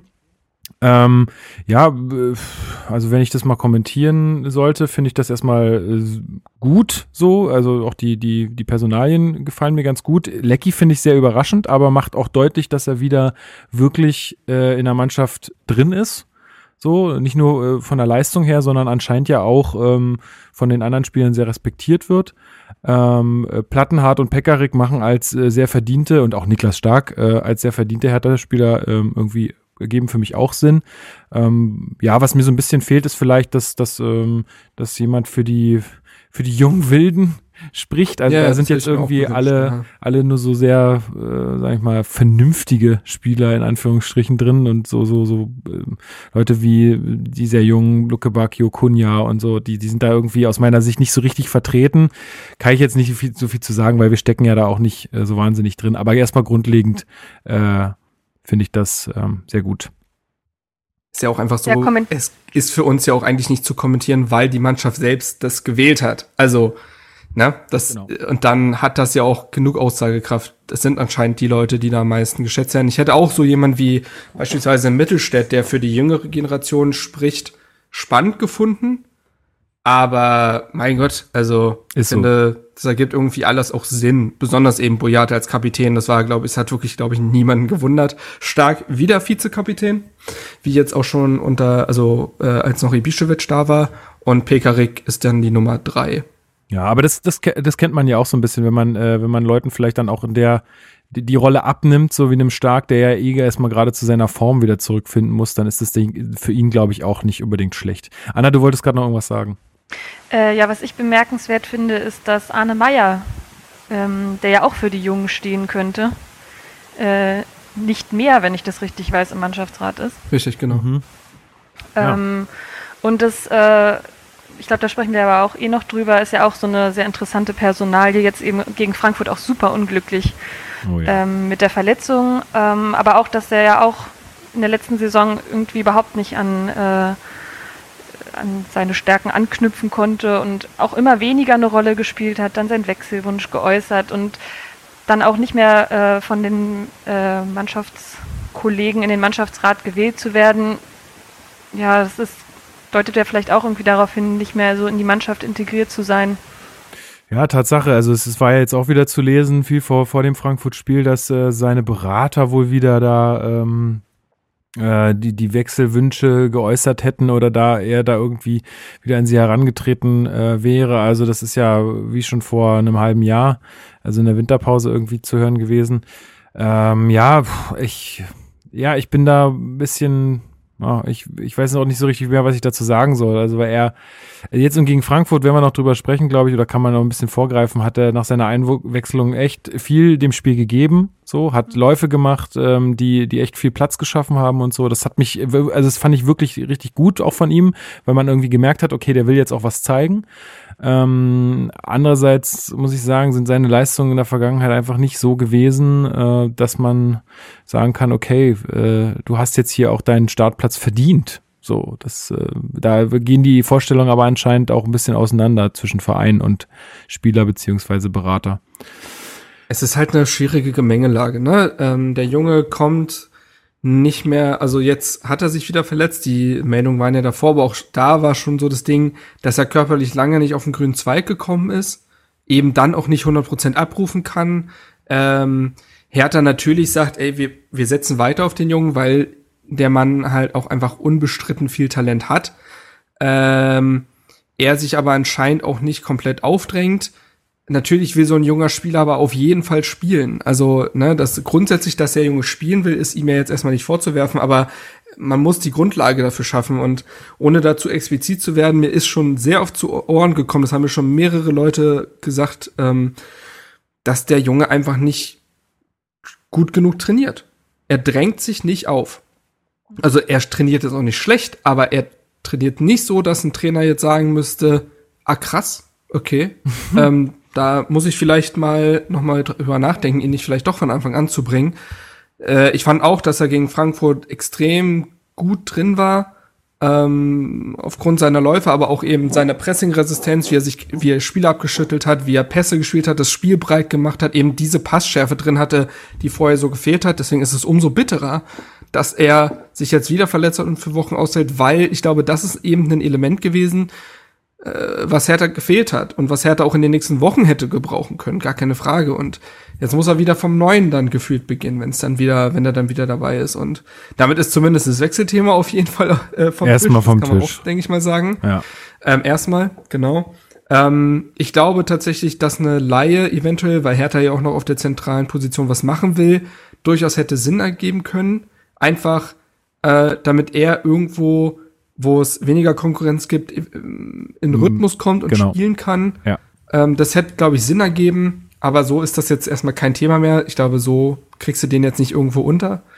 Und äh, ja, es gilt, es gilt, sich aufzudrängen. So, das ist, das ist so und ähm, ja, also wie gesagt, äh, ich würde das nicht behaupten, wenn ich nicht äh, Infos bekommen hätte, unabhängig voneinander, voneinander, dass der Mann jetzt nicht kein Trainingsmonster Ah, ist. hast, du, hast du wieder bei YouTube recherchiert, ne? Und hast wieder PDFs in Exakt, Telegram-Gruppen. so mache ich ja immer. Äh, Hä, so mache ich ja immer. Also, Deine Infos, ne? Ja, ja. Weiß ich schon. Ist schon klar.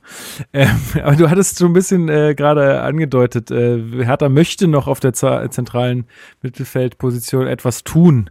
Ähm, ich glaube, wir, da ist noch, da ist der Prozess noch sehr am Anfang, beziehungsweise nicht am Anfang, aber da, da wissen wir noch nicht viel drüber. Aber sag doch mal kurz, äh, wer da im Fokus steht und warum und. dann muss ich den jetzt aussprechen. Ja, genau, ich übel. will's nämlich nicht machen.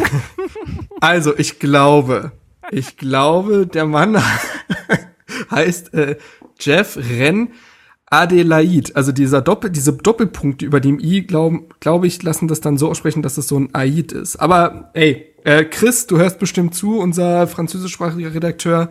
Äh, gib mir da gerne auf den Deckel, wenn das jetzt überhaupt nicht gestimmt hat. Pass auf, Ähm, äh, wenn, wenn es klappt, dann äh, ich, ich schreibe kurz jetzt, jetzt direkt im Podcast äh, Chris eine Nachricht, er soll uns den aussprechen, dann spiele ich das hier an der äh, Stelle ein, wenn es klappt. Okay? Gut, das äh, bin ich jetzt sehr gespannt, ob ich dann ausgeliefert werde oder stolz sagen kann. Äh, Habe ich doch gesagt, ist doch klar. Moin.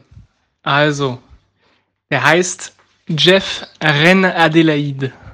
Ja, genau, der Mann ist im Gespräch. Da soll jetzt auch, das berichten jetzt ja mehrere Medien, sowohl Bild als auch äh, RMC, was halt ein französisches Medium ist, dass Hertha mit ihm, der ist äh, Mittelfeldspieler bei Lyon, sehr weit sein soll. Also die beiden sollen sich quasi schon sicher sein und in den Gesprächen mit Lyon ist man schon sehr weit. Ähm, ich rufe mal kurz so ein paar Eckdaten auf, damit ich jetzt keinen Mist erzähle. Ähm, Sekunde. Genau, 22 ist noch aktueller U21-Nationalspieler Frankreichs, ähm, ist erst vor einem Jahr für 25 Millionen ähm, zu Lyon gewechselt, ist dort aber, nachdem er sich das Kreuzband gerissen hat, ähm, nicht mehr ähm, gesetzt gewesen und würde sich jetzt gerne neu orientieren. Ähm, macht so ein bisschen den Arne Meyer quasi. aber ja, also vielleicht nicht ganz vergleichbar, man steckt ja nie drin, aber auf jeden Fall will er, will er halt wieder wichtig sein. Und äh, Hertha und die Be- Beziehung zwischen Hertha und Lyon sollten aufgrund von Lucas Toussaint ja jetzt auch nicht so ganz schlecht sein. Ähm, ist auf jeden Fall ein sehr, sehr spannender Spieler, ist bei Arsenal ausgebildet worden. Ähm, da hat er den Sprung nicht sofort geschafft, ist dann erstmal äh, in die französische Liga gegangen und hat dort wieder auf sich aufmerksam gemacht. Ähm, spannender Mann, also einigermaßen groß, mh, also 1,84, trotzdem technisch sehr, sehr stark, äh, torgefährlich, dynamisch, also kann auch auf dem rechten Flügel spielen, theoretisch. Also bringt durchaus das mit, was im Mittelfeld aktuell noch fehlt, wenn du daneben so einen Toussaint oder einen Stark hast. Ähm, also ja, der Preis ist natürlich wieder heftig. Also Hertha würde wahrscheinlich auch so um die 25 Millionen zahlen plus irgendwelche Erfolgsboni. Aber an die Zahlen müssen wir jetzt, glaube ich, uns so langsam gewöhnen. Und man würde auf jeden Fall einen sehr spannenden Spieler bekommen. Da, da äh, bin ich mir sicher. Ja, gut. Ich, ich habe mich damit noch nicht beschäftigt. Anna, äh, hast du noch irgendwie eine Meinung dazu? Weil ich habe über den jetzt noch nicht so viel gelesen. Äh, ich auch nicht, aber was das Namensthema angeht, können wir immerhin uns, glaube ich, insofern beruhigen, dass sollte er kommen, es sicher einen leicht aussprechbaren Spitznamen für ihn geben wird. Das ist gut. Denn, Versuchen immer. ähm, denn äh, auch bei Scalebred zum Beispiel wurde es dann einfach Schelle, weil das kann auch äh, der durchschnittliche ähm, 2 Promille Hertha-Fan noch dann äh, im, Ostkurven. aus der Ostkurve brüllen. Ähm, Aber es wäre auch äh, geil, wenn die Leute das äh, ko korrekt aus, ausbrüllen würden. Das fände ich auch ein bisschen witzig. das wäre stark. Und so alle anderen um, um sich herum so ermahnen, so, sag mal, Leute, das ist nicht respektvoll. Hallo? Also, würdet aus. ihr, das- würdet ihr das schön finden, wenn man euren Namen richtig ausspricht? nee, also, äh, das Ding ist, es gibt ja mit Derosun schon Jaff und dann hätten wir, hätten wir auch Jeff. Ich weiß nicht, ob das sich ein bisschen doppelt, Jaff und Jeff. Aber äh, hier, sie folgt zum Beispiel, der, der, der wird ja nur Deo genannt, aufgrund seines Vornamens, Deo Vaisio. Also ja, es wird wahrscheinlich wieder irgendwas geben, Ja, was es einfacher macht. Gott sei Dank. Oder wir schaffen uns das einfach mal rauf und informieren uns ein bisschen. Aber ich habe gerade schon eine, äh, eine, also ja gut, ja, ihr habt es jetzt schon gehört, äh, wenn ich es reingeschnitten habe, weil Chris hat uns gerade die Nachricht geschickt. Wunderbar. Dann wisst ihr jetzt auch, wie der ausges äh, ausgesprochen wird. Ja, ich will es jetzt hier nicht vom Mikrofon machen, aber du wirst es, äh, du musst dir den Podcast nochmal anhören. Äh, oder du spulst an die Stelle. Ungefähr bei einer Stunde. So. Alles klar. Dann steigen wir mal ins Spiel gegen Frankfurt ein. Ähm, beziehungsweise nein, wir müssen wieder erstmal über was anderes reden. Und zwar gab es eine sehr, sehr, sehr coole äh, Aktion das wird schon wieder nichts mit den anderthalb Stunden. Scheint so, ne? Nach doch, wir geben Gas. Also, äh, es gab eine tolle Trikotaktion. Hertha BSC hat ja immer noch keinen ähm, Brustsponsor gefunden nach Teddy. ähm, kann man jetzt auch nochmal drüber reden, müssen wir, glaube ich, an der Stelle nicht mehr tun. Ähm, die werden da alles tun, dass sie das möglichst schnell hinkriegen. Aber sie nutzen jetzt gerade diese Zeit, äh, um auf, auf, andere Sachen aufmerksam zu machen. Und zwar stand äh, dieses Mal auf der Brust für Pauline. Pauline ist ein, ähm, ja, relativ äh, neuer Mensch auf dieser Monate. Erde. Genau. Und ähm, da waren auch so Fußabdrücke von ihr zu sehen äh, auf, auf, dem, auf dem Trikot. Also das sind ja auch ihre Fußabdrücke.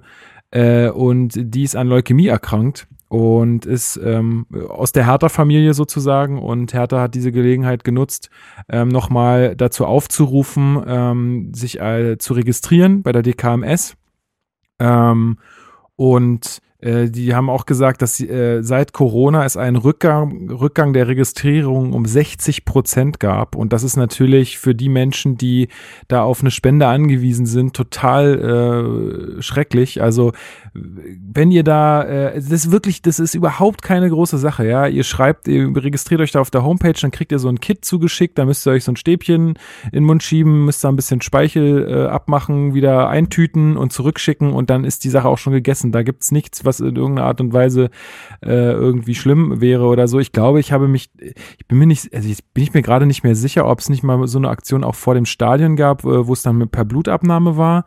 Ähm, aber ich äh, weiß, ähm, dass ähm, das auch über, Speichel funktioniert und dass das eine sehr unkomplizierte Sache ist. Ähm, und ich möchte auch einfach nochmal dazu aufrufen, macht das.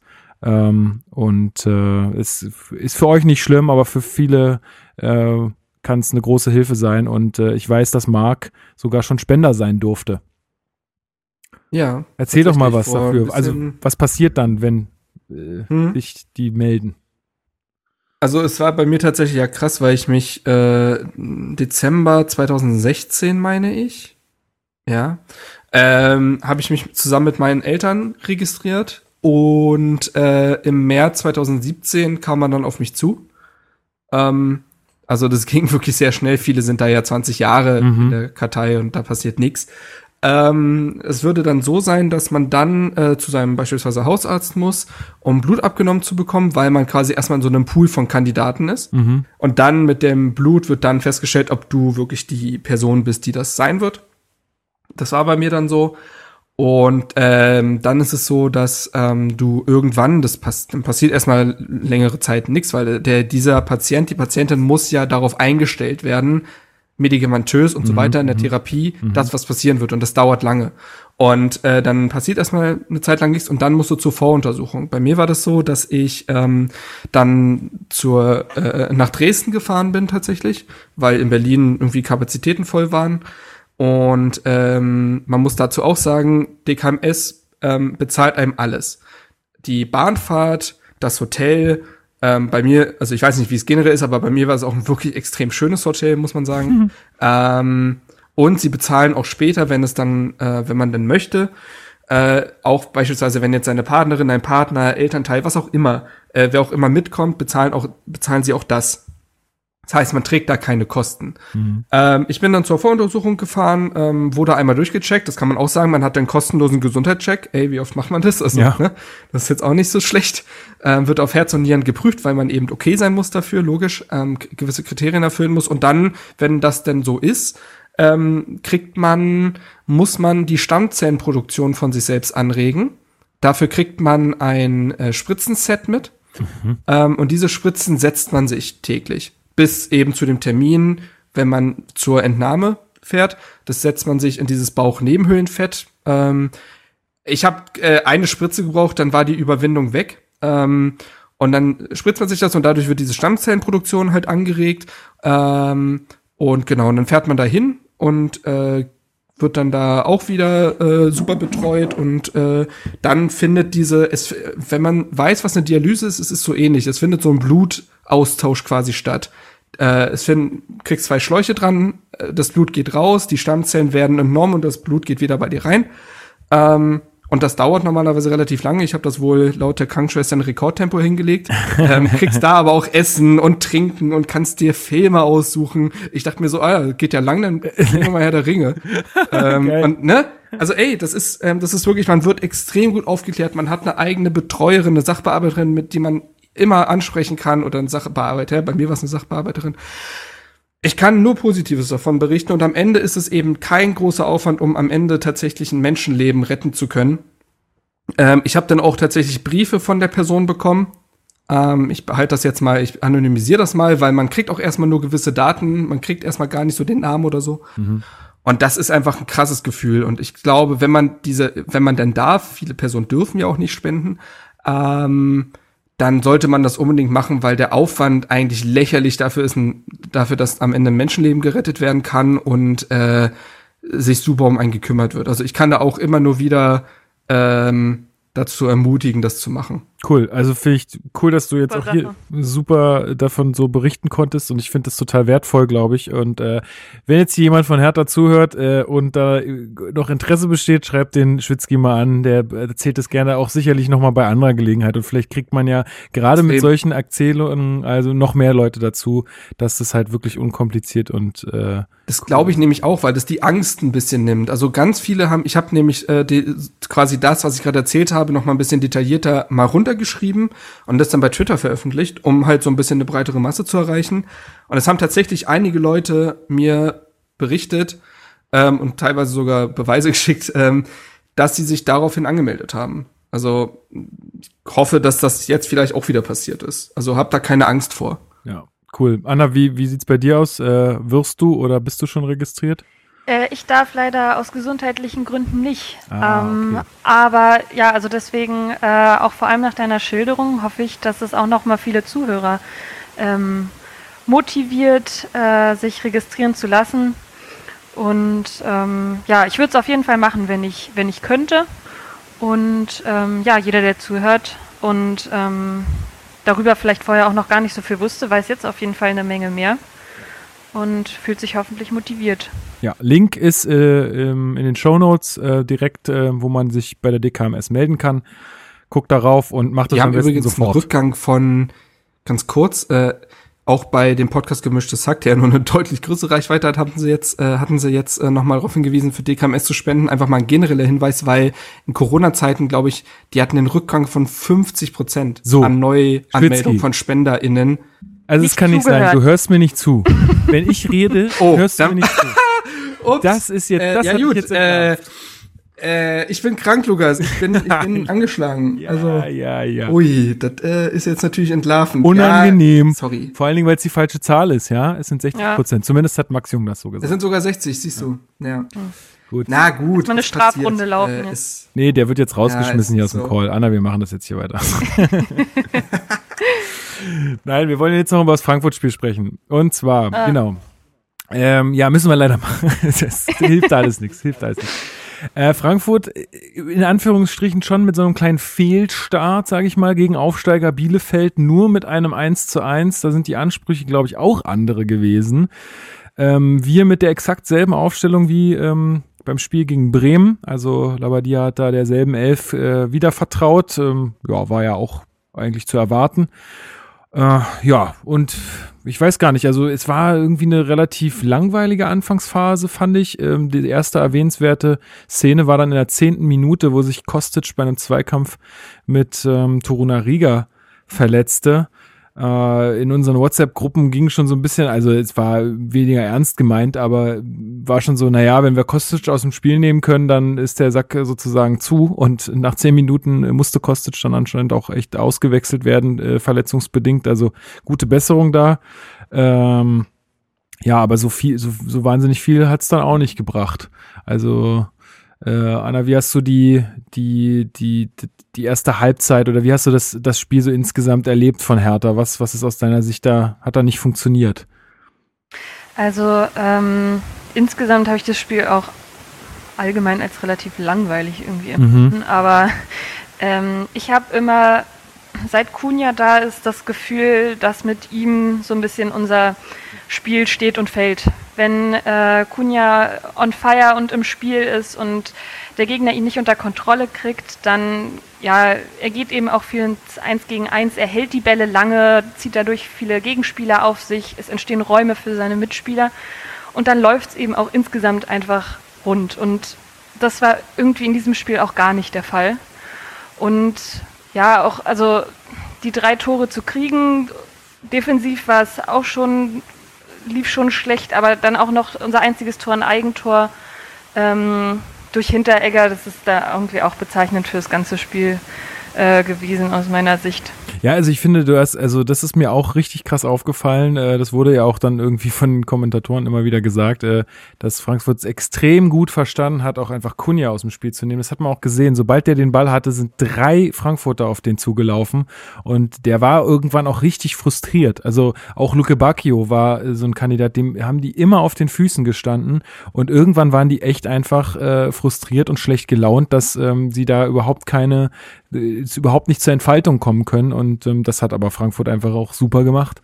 Ähm, vielleicht gehen wir noch mal ein bisschen chronologisch vor. Also äh, ja, 30. Spielminute, Elfer für Frankfurt. Ähm, Marc, was ist da schiefgelaufen? Also ich denke, Boyata, klar, er stellt sich da nicht gut an, aber ich glaube, die, die, die, den Fehler muss man ein bisschen früher suchen. Ich habe die Szene leider nicht mehr vor Augen. Okay, muss ich also, auch sagen. ähm, äh, außer, also außer die, außer den letztendlichen Verursacher denn des Elfmeters. Deswegen Ja, ich der- jetzt gerade. Der Ball kommt dann in Strafraum. Ich glaube, zuvor verliert halt auch schon Torunariga ein Kopfballduell. Toussaint sieht auch nicht so ganz glücklich aus im Mittelfeld, schon davor auch noch. Also ähm, ich glaube jetzt Boyata da irgendwie ähm, die Schuld zu geben für diesen Elfmeter ganz alleine ist, äh, glaube ich, ein bisschen unfair. Zumal, wenn er halt nur mit der Fußspitze den Ball noch weggespitzelt hätte, dann wäre das ja schon äh, kein Elfmeter mehr gewesen. Also es, es war so ein richtiger Kack-Elfmeter, wenn man es mal so sagen will. Es war so richtig schön blöd und ungeschickt und ähm, ja, dass er überhaupt in diese Situation kommt, ist irgendwie für mich schon schon der der Fehler mehr oder weniger. Und Silva, ich kann den Typen nicht leiden, ey. Ah, naja. Silva ist schon, hat schon leichte Anflüge, äh, leichte dievenhafte Anflüge, muss man sagen. Ähm, aber ja, und das macht er da heut, heutzutage sagt man immer, das macht er clever. Ja, Äh, er hebt aber auch schon vorher. der, der will da nichts anderes. Ja. Ja, er, er will nichts anderes diesen Elfmeter als diesen Elfmeter haben und den hat er bekommen und den hat er auch zurecht bekommen, muss man sagen. Das war einfach zu plump, was Boyata da macht. Ähm, ja, und dann es war auch schon bezeichnet, dass dieses Tor eben nach einem Elfmeter fällt, weil eben von beiden Mannschaften aus dem Spiel heraus nicht viel kam. Ich fand das, äh, ich fand das äh, über die 90 Minuten eigentlich fast durchgehend Frankfurt einfach wacher war, griffiger, aggressiver, hat die Zeitkämpfe deutlich besser geführt ähm, und hat da das, was Hertha gegen Bremen noch gut gemacht hat, körperlich einfach den Berlinern da einfach den den Schneid abgekauft und ähm, das, äh, die haben sehr unspektakulär gespielt, die haben kein, die haben nicht viele Torchancen kreiert, aber das, was sie gemacht haben, haben sie gut gemacht und äh, haben Hertha halt ihrer Stärken beraubt und waren vorne dann halt sehr effizient. Also ähm, das, äh, das 2 zu 0 fällt dann ja auch nach einem ruhenden Ball. ja. Auch da sieht Boyata nicht gut aus, Oh, was- weil es will ist vollkommen klar, dass wenn diese, ja, und es, alle wussten doch, was passiert. Natürlich sucht man Dost in so einer Situation, höchstens noch Hinteregger oder so, aber, ne, das kann eigentlich, und dann verliert er plötzlich aus den Augen und Dost macht halt Nee. das, was ein Dost macht. Ja, also Und Boyata, ja, das, das ist halt, ja, Boyata ist in irgendwie, also ich weiß nicht, wo er in dem Moment hinläuft, wo der Ball äh, gespielt wird. Ähm, er kriegt doch so einen ganz kleinen Schubser von Dost. Vielleicht hat er gedacht, okay, der, äh, vielleicht hat er das nicht, nicht so richtig ähm, eingeordnet und dachte, er, er orientiert sich weiter nach vorne. Aber auf einmal war Boyata weg und dann, als der Ball ankommt bei Dost, ist er zu spät. Und kann, äh, und Dost macht das auch mega gut. Also der Kopfball war Ja. also wie aus dem Lehrbuch. halt, ne. Ansonsten bei Hertha eben absolut gar kein Spielfluss vorhanden. Ähm, äh, absolut fehlende Abstimmung, keine Konzentration irgendwie. Deswegen hat offensiv gar nichts funktioniert, weil man ja gar kein Tempo in seine Aktion bekommen hat, weil nach dem dritten Pass war der Ball weg, so ungefähr. Also da hat nichts gestimmt in der Phase und es hat für Eintracht gereicht, einfach wacher und griffiger zu sein. Und deswegen braucht es dann auch für die zweite Halbzeit eine deutliche Leistungssteigerung, um da noch was mitzunehmen. Weil so hat Hertha ja fast mehr gegen sich selbst gespielt als alles andere. Das ist korrekt. Und das hat, äh, also diese Leistungssteigerung oder diesen, diese Veränderung wollte aber die auch so ein bisschen erzwingen mit drei Wechseln. Ähm, Sefoy kam dann für Pekarik, äh, Meier für Darida und Cordoba für Piontek. Ähm, Anna, also ich hatte äh, zum, zu Christopher, den ihr auch aus dem Podcast hier kennt, gesagt, äh, als, äh, als wir es gesehen haben, ist ein bisschen aktionistisch jetzt gerade. Wie hast du das gesehen, dass man da dreimal wechselt in der Halbzeit direkt? Ja, es war vielleicht auch einfach, ähm, sollte vielleicht auch einfach die, die mehr ein Signal an die Mannschaft irgendwie auch nochmal sein, dass da eigentlich keiner gerade so richtig äh, wach ist und genau eben äh, kein, kein Spielfluss da war und so und vielleicht auch einfach, vielleicht seid ihr heute nicht auf der Höhe, mhm. dann kommt jetzt halt mal jemand anderes. ähm, ich meine, es sind, sind ja auch genug äh, Leute auf der Bank, die äh, Fußball spielen können und ja, hätte er sich jetzt nicht verletzt, wäre es vielleicht auch eine Chance für Arne Meyer gewesen, sich dann eben mal zu beweisen. Wenn es in dem Spiel mhm. gerade nicht gut läuft, dann eben mal zu zeigen über eine ganze Halbzeit und nicht immer erst ab der, was auch immer, äh, 70. Minute oder was, ähm, eben auch mal über eine ganze Halbzeit zu zeigen, dass er jetzt auch mal für ein bisschen äh, Ruhe im, im, Spiel von Hertha sorgen kann und dafür äh, sorgen kann, dass man jetzt das Spiel einfach mal vernünftig aufbaut und vielleicht auch mal irgendwie äh, das Spiel wieder ein bisschen an sich zieht. Ja, also Insofern, ähm, wir hatten ja auch schon gesagt, das hat er echt ganz ganz gut geschafft dann auch in der Zeit, wo er gespielt hat. Ich fand eh, dass äh, seine seine seine Läufe, die er hatte, ähm, vor allen Dingen so ein bisschen was Unerwartbares reingebracht haben, weil sonst äh, hatte Frankfurt keine große Mühe, es gegen uns zu verteidigen, weil wir irgendwie keine keinen Plan hatten, beziehungsweise wir konnten die überhaupt nicht ich glaub, es gab überraschen. Einen Plan. Ja, welchen? Ich glaube, ich glaube, es gab einen Plan, den man sich aber aufgrund dieses so miesen Passspiels halt immer wieder selber kaputt gemacht hat. Mhm. Also äh, das Spiel weit auseinanderzuziehen, ähm, war ja ganz offensichtlich der Plan. Das muss ich halt eben auch sagen. Das finde ich auch immer noch besser zu sehen, der Trainer hat einen Plan und es hat mal an der Tagesform nicht gestimmt, als was machen die da? Weil ich finde, es war sehr offensichtlich, was er da machen wollte, nämlich wie gesagt den Gegner auseinanderziehen, Toussaint und äh, Darida dann eben sehr weit hochzuschieben, die Außenverteidiger hochzuschieben. Ähm, und das hat aber gar nicht funktioniert, weil man keine Passstaffetten hinbekommen hat. Mhm. Seitenverlagerungen waren schlampig gespielt, auf engem Raum wurden Pässe dann teilweise in Seiten ausgespielt. Oh, Dieses, ja. Also, ne, wenn Toussaint dann nach links rückt, aber keine zwei Pässe zusammen mit Mittelstädt hinbekommt, dann bringt dir keine Spielidee was. Und ich fand auch, dass die Wechsel nicht unbedingt aktionistisch waren, weil sie alle Sinn ergeben haben. Äh, Piontek hatte in den ersten 45 Minuten sieben Ballkontakte. Das sieben. muss man sagen. Und Cordoba ähm, hat das Spiel auch äh, krass verändert noch. Belebt, ne? Ja. Genau. Mhm. Ähm, Darida von der Rolle hatte knapp über 50 Prozent Passquote. Nicht Zweikampfquote, Passquote. ähm, also der hat ja gar nicht stattgefunden. Und da eben dann Arne Meyer zu bringen, wir haben es eben in diesen 20 Minuten gesehen, hat total Sinn ergeben. Pekarik, defensiv bestimmt war das okay, ne? Also darum ging's ja gar nicht. Das hat ja Labadie auch nochmal gesagt, das war jetzt keine Auswechslung aufgrund der Defensivleistung, sondern eher, dass man Dampf nach vorne gebraucht hat. Und dafür ist ja Sefolk ja auch geholt worden. Der ist ja dynamisch. Und der hatte auch, glaube ich, 45 Ballkontakte dann in der zweiten Halbzeit. Also der wurde ja auch eingebunden. Das ist immer noch alles ein bisschen. Der Kommentator sagt es ganz richtig. Äh, die Anlagen sind da, es muss jetzt noch in die richtigen Bahnen gelenkt werden, diese ganze Wucht, die er hat. Ähm, aber er war da, er war präsent und deswegen fand ich die Wechsel allesamt sinnvoll.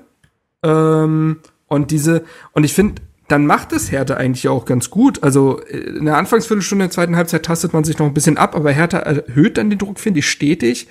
Ähm, eben auch aufgrund von Meier, der Bälle fordert, der sich aus Pressing-Situationen befreit, der äh, das Spiel breit macht durch Toro Nariga, der nicht nur bei diesem Tor zum 1 zu 3 immer wieder nach vorne gestartet ist ähm, und dadurch ja auch eine Asymmetrie reinbringt, der Gegner bindet, ne, der mhm, irgendwas mhm, Unerwartbares macht. Ja. Ähm, Kunja war irgendwie zielgerichteter, finde ich, in seinen Dribblings. Ähm, ja, und dann hast du ja Chancen. Ich erinnere mich an diesen Kopfball von Luke Bacchio, der knapp vorbeigeht. Äh, es gab, glaube ich, einen Distanzschuss von Toussaint, wo Trapp eine Parade zeigt. Also diese Momente, wo man das 1 zu 2 machen könnte, waren gegeben. Man hat jetzt ja, auch Frankfurt nicht an die Wand gespielt, aber ich fand es deutlich verbessert. Ja, und äh, also das, was ich vorhin schon so ein bisschen ansprach mit diesen Situationen, wo es sich hätte vielleicht sogar drehen können, war äh, einmal, das war schon noch in der ersten Halbzeit, wo Luke Bacchio die Chance auf das 1-1 hat, wo Trapp auch wahnsinnig gut hält. Dann hatte Luke Bacchio noch eine zweite Chance, wo er äh, per Kopf ähm, fast noch das Tor macht, wo Bastos noch irgendwie an, äh, an den Ball kommt, ähm, so dass er das, dass er den Ball nicht so richtig äh, platzieren kann. Also es waren schon noch so Chancen da, wo ich, also wo ich, glaube ich, vielleicht sogar ein bisschen optimistisch äh, dahingehend wäre, dass, dass man dann äh, vielleicht nochmal eine andere ähm, Körpersprache oder eine andere Intensität in die Mannschaft bekommen hätte, wenn man äh, gemerkt hätte, okay, wir können hier doch noch irgendwie einen Punkt holen. Äh, allerdings in der 71. Minute ist es dann durch das 0-3 halt dann wirklich durch mit Rode. Den vergisst man einfach am rechten oberen Strafraumeck bei der, beim Verteidigen. Äh, der ist halt völlig ungedeckt. Kriegt also den, den Ball, Ball trifft er. Ja, macht er gut. Ist den so, trifft er nicht so oft, glaube ich, so. Ja, klar. ähm, aber er hat, auch, er hat auch Zeit. ja. Er hat auch Zeit. Ja, genau. Das, nee, nee, klar. Das ist schlecht verteidigt. Es ist halt bitter, weil äh, Meier verletzt sich in der 66. Daraufhin flacht diese Druckphase von Hertha ab und genau dann macht halt äh, Rode dieses 3-0 und beendet die Begegnung damit. Mhm. Also eine richtige Schlussoffensive hat es dann ja nicht gegeben. Also klar, Torunariga, wie gesagt, fasst sich da mal ein Herz und macht es dann gut und ich finde es einfach, ich finde schön, dass Martin Hinter Hinteregger so ein bisschen mit der Aussage, äh, mit der er gegen Selke geschossen hat, also er hat's provoziert, dass ihm irgendein Missgeschick passiert, finde ich. Ähm, das sagt man einfach. Also, nicht. das ist einfach, also der Hinteregger, sorry, aber das, boah. Er ist ein Kultspieler beim Kultclub. Das darfst du nicht, äh, das, das, das darf man nicht kritisieren, Lukas. Furchtbar. Das ist alles kultig. Furchtbar. Ähm, naja, aber eine wirkliche Schlussoffensive hat's dann ja eigentlich nicht gegeben. Und so geht dann auch der Sieg, das hat auch Labadia vollkommen richtig gesagt, geht damit auch in Ordnung seitens Fre Frankfurt. Ne? Kurzer, kurzer Eigene Stärken ganz gut reingebracht, ja. Ja, sorry, kurzer Funfact noch zu Hinteregger. Das hatten die bei The Zone gesagt, dass er jetzt äh, mit sechs Bundesliga-Eigentoren ähm, quasi äh, Rekordhalter, mit Rekordhalter ist. Also wenn ihm jetzt noch eins passiert, mhm. dann ist er alleiniger Rekordhalter für die meisten Bundesliga-Eigentore. Aber Niklas Stark ist ihm auch auf den Fersen, so ist nicht, ne? Ähm. Ich fürchte auch, dass wir bald Rekordhalter im Elfmeter verursachen werden. Also, ähm. Das kann auch sein. Ich glaube auch, ne? Das ist halt wirklich hm. grandios. Also, nee, grandios ist es nicht, aber es ist krass. Ähm, nee, naja, wie gesagt, ich finde, das ist ein Sieg, der für Frankfurt in Ordnung geht. Das war kein spektakuläres Spiel, aber sie waren voll da, sie waren griffig, sie waren sehr effizient vorne haben ihre Stärken ausgespielt, haben sich, das kann man aus Frankfurter Sicht quasi sagen, nicht schockieren lassen von der Kostic-Verletzung. Da mhm. hätte ja auch was irgendwie einbrechen können bei denen, weil der ja super wichtig ist. Ist es nicht. Ähm, ja, so. Und äh, ich glaube, das war halt genau das, was Hertha, das haben wir, glaube ich, auch alle nach dem Bremen-Spiel gesagt. Entweder reitet man jetzt eine Welle oder es herrscht halt Ernüchterung nach dem Frankfurt-Spiel und zweiteres ist eingetreten. Ich bin weit davon entfernt, irgendwas, äh, irgendwie den Teufel an die Wand zu malen. Ich finde, nach dem Bremen-Spiel war nicht alles top und nach dem Frankfurt-Spiel ist jetzt nicht alles schlimm. Ähm, ich finde, es hat viel mehr das gezeigt, was Labadia und alle anderen predigen. Die Mannschaft braucht Zeit. Das Gebilde wackelt noch. Du kannst nicht von dem Bremen-Spiel direkt aufs nächste Spiel schließen, ähm, weil Tagesform noch ein zu großer Faktor in dieser Mannschaft ist. Bitter ist natürlich, dass sich erfahrene Spieler davon anstecken lassen, wie eben Boyata oder Darida. Aber die Mannschaft hat absolut Wille gezeigt. Die Einstellung hat gestimmt. Das ist das Wichtigste. In der zweiten Halbzeit hätte man es drehen können. Also mein Gott, du hast gegen Frankfurt verloren, das ist nicht gut. Ähm, zumal jetzt eben mit Bayern auch kein so ganz schlechter Gegner als nächstes wartet und generell die nächsten Spiele bis zum elften Spieltag nicht einfach sind. Aber mein Gott, also ich finde, Panik muss ja jetzt wirklich nicht herrschen. Nee, äh, siehst du wahrscheinlich genauso, Anna, oder? Ja, ganz genau. Und ähm, mir fiel nur, weil wir jetzt gerade noch in der zweiten Halbzeit eben waren, zum Thema Frustration von Kunja gab es oh ja. ja. auch nochmal mhm. dieses äh, Foul. Ah, klar, das müssen wir ansprechen. Wo er mit, ja, wo er mit Gelb ja sehr gut bedient war.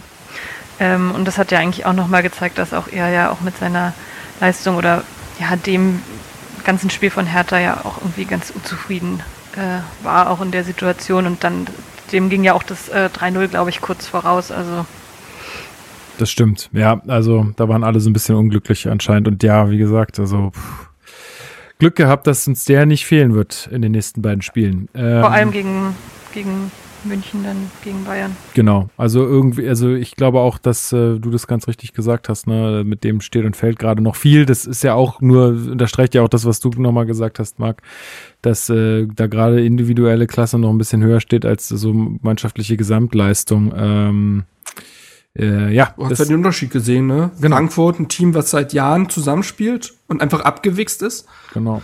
Sowas hatte Hertha auch mal, finde ich, unter Dardai, wo du Spiele quasi auf dein Niveau runtergezogen hast und dann ne, mit Schellbrett, Darida, Langkamp und so weiter, du wusstest, was du bekommst. So, das ist jetzt gerade Frankfurt und Hertha muss da erst hinkommen. Bloß ein bisschen spektakulärer vielleicht, aber der Grundgedanke, einfach nur eine gefestigte Mannschaft zu haben. Ja, also ey, alles entspannt. Äh, deswegen darf man jetzt, also man darf schlechte Leistungen weiter kritisieren und das haben wir auch getan, was jetzt alles nicht gestimmt hat. Aber ja, kommt viel zusammen, finde ich. Ich finde, die, die Meier-Verletzung hat äh, dann auch noch mal, ja, das ist dann einfach auch bitter und breißt sich noch mal raus. Meier übrigens jetzt für Wochen raus, das hatten wir, glaube ich, schon gesagt. Äh, und dann steht plötzlich in der Zentrale stehen dann Mittelstädt und Stark. Naja, ne, das ist dann auch schwierig und der Kader ist jetzt auch noch nicht komplett. Also ich finde, also ich würde tatsächlich sagen, weil auch das Programm so schwierig jetzt ist, wirkliche Bewertung darfst du fast erst nach der Hinrunde machen, weil Hertha jetzt bis zum elften Spieltag wirklich schwere Gegner hat. Bayern, Dortmund, Leipzig, Gladbach und das Derby sind bis dahin. Ähm, und dann hast du aber danach so Gegner wie Schalke, Bielefeld, Köln. Ähm, und da, glaube ich, kann man erst nach der Halbserie so wirklich sagen, wo man steht. Also Schalke wird jetzt ja ein anderes Gesicht zeigen äh, im nächsten Spieltag, denn äh, Wagner ist ja entlassen worden, ja. jetzt wird ja alles äh, besser. Ibišević, äh, Spielertrainer, das wäre jetzt so mein. also. Ich bin gespannt, ob du erhört wirst. Anna, was, was erwartest du? Der hat, der hat eine Motivation, ganz kurz, er hat eine Motivation, weil er ja Volksprämien äh, vor allen Dingen dadurch kassiert. Ja, er hätte Motivation, das ins Positive zu lenken. Also. Naja. Äh, Anna, wie siehst du die beiden äh, kommenden Spiele? Was erwartest du dir von Hertha, beziehungsweise was, was glaubst du, was, was wir da rausholen können, punktemäßig? Äh, aus meiner Sicht ist alles möglich. Ich traue Hertha insbesondere gegen Bayern und Stuttgart alles zu. Ich traue einen schmutzigen 1-0, also einen Sieg mageres 1-0 gegen Bayern zu und dann krachend gegen Stuttgart unterzugehen. ja, das wäre so Hertha. Äh, das ist wirklich so. Äh, ich traue es Hertha genauso zu, ähm, ja, gegen Bayern eine ziemliche Klatsche zu kriegen und gegen Stuttgart dann plötzlich wieder ein ganz anderes Gesicht zu zeigen. Also ja, wie ich vorhin schon gesagt habe, die vergangenen drei Spiele haben schon dieses Auf und Ab äh, beschrieben, was uns meiner Meinung nach diese Saison irgendwie auch weiter erwarten wird. Und ja, gegen Bayern, ich meine, gutes letztes Spiel war, glaube ich, ein 4-0, aber ansonsten haben wir auch oft äh, unentschieden gespielt und auch mal gewonnen über die letzten vier Jahre. Also äh, ich befürchte da jetzt eigentlich nicht sowas wie am ersten Spieltag ähm, bei Bayern gegen Schalke, sondern ich glaube, dass da die Motivation gegen Bayern äh, und die Einstellung einfach nochmal eine besondere sein werden. Und es wird natürlich von Hertha Seite überhaupt kein schönes Spiel. Aber ähm, nee, ich traue denen alles zu. Ja, das ist auf jeden Fall, ja, könnte könnt ich mitgehen. Ich, ich glaube tatsächlich, keinen Sieg gegen Bayern, einfach jetzt aufgrund der, aufgrund der Leistung, die sie jetzt so gezeigt haben. Äh, und ja, aber ansonsten, ähm, ich, also was ich ihnen zutrauen würde, wäre schon auch Unentschieden. Das haben wir auch in der Vergangenheit gezeigt, dass sowas in irgendeiner Art und Weise möglich ist. Äh, gegen Bayern, ähm, gegen Stuttgart hoffe ich sehr, dass wir gewinnen. Ähm, das wäre schon gut. Äh, ich habe die jetzt nicht so verfolgt, die ersten beiden Spiele. Vielleicht kannst du da gleich noch mehr zu sagen, Marc. Ähm, aber ja, da, das ist eigentlich jetzt so ein Spiel gerade in der Phase. Du hast es angesprochen bei den ganzen starken Gegnern, die jetzt so auf uns warten. Das ist eigentlich ein Spiel gegen einen Aufsteiger. Da, da sollte was Zählbares bei rausspringen. Also ähm, ich hoffe mal, dass wir mindestens auf drei Punkte kommen aus den nächsten zwei Spielen. Mal gucken. Mal. Ja, bei Bayern setze ich so ein bisschen drauf, dass äh, jetzt die englischen Wochen dann vielleicht schon reinknallen, weil die hatten jetzt ja den Supercup gegen Sevilla, spielen jetzt gegen Hoffenheim, spielen dann jetzt unter der Woche am 30. spielen sie gegen Dortmund den deutschen Supercup und spielen dann gegen Hertha. Und spielen äh, dann nochmal den Supercup gegen und dann nochmal den Supercup? Nee, spielen dann tatsächlich, nee, spielen dann tatsächlich am 15. die erste DFB-Pokalrunde gegen den FC Düren, weil sie das ja nach hinten verlegen durften. Mhm. Aber ja, ähm, nee, also vielleicht wird da ein bisschen Personal getauscht. Ich hoffe es zumindest äh, für Hertha. Ähm, aber nein, also gegen Bayern, ich meine, Hertha hat Luke Bacchio, ne? Deswegen kann alles passieren. Stimmt. Nee, aber-. Aber richtig, also man muss mal sagen, ich glaube, Hertha hat eine der besten Bilanzen gegen Bayern in den letzten Jahren aller Bundesligisten, würde ich mal ganz äh, selbst- selbstbewusst sagen. Ähm, dennoch ist Bayern natürlich aktuell so, dass wenn sie ins Spiel finden, die dich absolut niederwalzen können. Ähm, deswegen, ah, es ist super schwer. Ich würde jetzt, ich würde jetzt nix vom, ich würde jetzt nicht von was Zählbarem ausgehen, aber auch nicht von der Klatsche.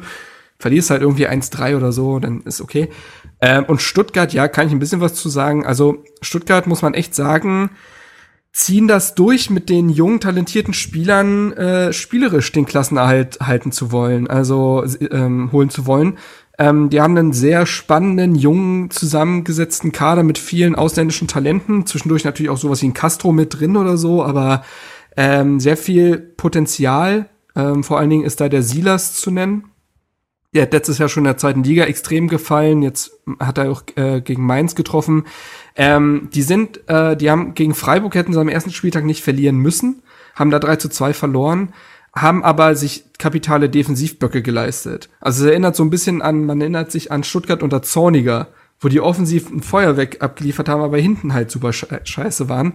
Das ist jetzt in abgeschwächter Form auch so. Ähm, also gegen, gegen Freiburg war das schlecht, gegen jetzt gegen Mainz, die jetzt aktuell ja auch so einen Selbstzerfleischungsprozess durchlaufen, lagen sie auch wegen eines Fehlers 0 zu 1 hinten, haben dann aber halt ja 4-1 gewonnen, eben weil spielerisch da viel Klasse ist. Also haben einen spannenden Mittelstürmer mit dem Kalajdzic, der ist zwei Meter groß. Äh, Silas ist spannend, die Davi wissen wir alle, dass der kicken kann. Und ähm, deswegen muss man da schon sagen, dass man, also offensiv werden sich Möglichkeiten auf jeden Fall bieten, bin ich mir sicher. Aber defensiv muss man da echt aufpassen. Die haben Tempo, die haben gutes Positionsspiel, die haben viele Spielertypen und da muss Hertha hellwach sein. Dann geht's 5 zu 4 äh, Das ist aus. so. Dann geht's fünf. Ja, ich glaube auch, dass ein torreiches Spiel wird und ich sag mal, dass Hertha jetzt wie aus den ersten beiden Ligaspielen erneut mit äh, drei Punkten aus den nächsten pa zwei Partien geht, nämlich mit einem Sieg gegen Stuttgart, der aber ja äh, nicht ungefährdet sein wird. Und äh, dann hat man nach vier Spielen sechs Punkte. Es geht besser, es geht schlechter. Okay. Gut, äh, ich glaube, dann sind wir für heute mit unseren Themen durch. Oder habe ich noch irgendwas vergessen, Anna, was, äh, was wir noch besprechen Nur, sollten? nee, an sich nicht. Ich wollte nur kurz noch an eben an unsere aktuellen Artikel auf der Homepage verweisen. Wir ballern gerade richtig raus, muss man sagen. Ich bin da super zufrieden mit den vielen neuen Redakteuren. Nee, so kann man ja auch mal sagen. Äh, also wir hatten jetzt letztens auch einen Artikel zu E-Sport, dann kommt jetzt eben der Artikel zu Carsten Schmidt online, ähm, plus eben die ganzen Spieltagssachen und so weiter.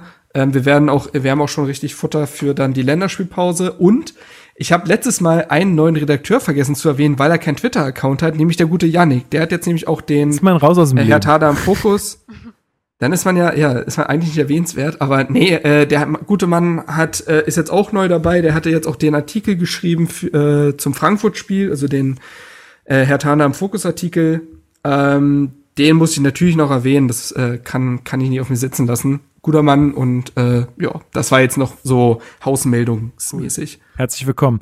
Äh, Anna, haben wir noch irgendwas vergessen? Nee, aus meiner Sicht nicht. Gut, sehr schön. Hast du irgendwas zu promoten? genau. Leider nicht, nee.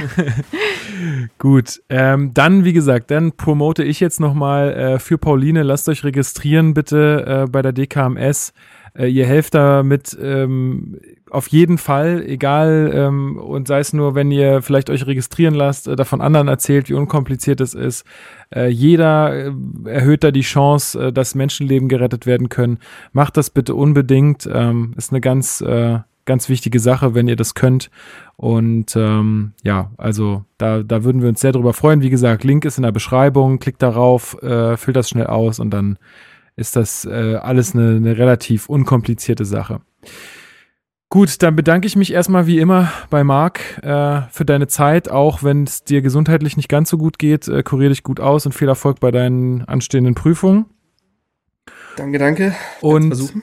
Äh, Anna, vielen, vielen Dank auch für deine Teilnahme. Das war wirklich richtig cool. Ähm, ich, Ja. äh, Ist ja immer so eine Wundertüte, ne? Gerne Gerade wieder, wenn man, wenn man neue Leute hier hat, man weiß ja immer nicht, aber echt, ich, äh, äh, ja, ich fand's toll. Also du bist immer wieder gern hier äh, gehört, sozusagen. Ja, vielen Dank für die Einladung. Äh, und dass ich bei euch im Hertha Base Podcast meine Podcast-Jungfräulichkeit finde. Sehr gut. Naja, ist doch, äh, ist doch schön. Dann, ähm, wie gesagt, so, an die Männer jetzt, die hier gerade zuhören, ihr haltet euch zurück mit Sprüchen. So ist es. So, hier nichts hören. So ist es. Ne? Ich, ähm. ich höre doch schon hier manche wieder lechzend äh, tippen.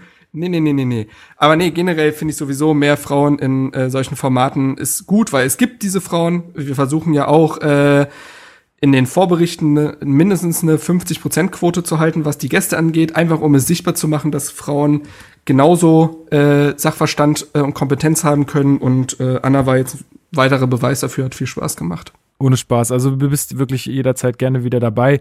Ähm, wir haben auch so eine so eine interne äh, WhatsApp-Gruppe. Ich weiß nicht, ob du da teilnehmen willst, aber ich lade dich jetzt dazu einfach mal ein. Wenn es dir zu anstrengend wird, kannst du ja einfach wieder austreten. Manchmal Super, vielen Dank. geht's da ein bisschen rund bei den Spielen. aber äh, da kriegst du dann auf jeden Fall mit, wenn äh, wenn wir Aufnahmen planen und so weiter und so fort. Und äh, ja, also vielen vielen Dank.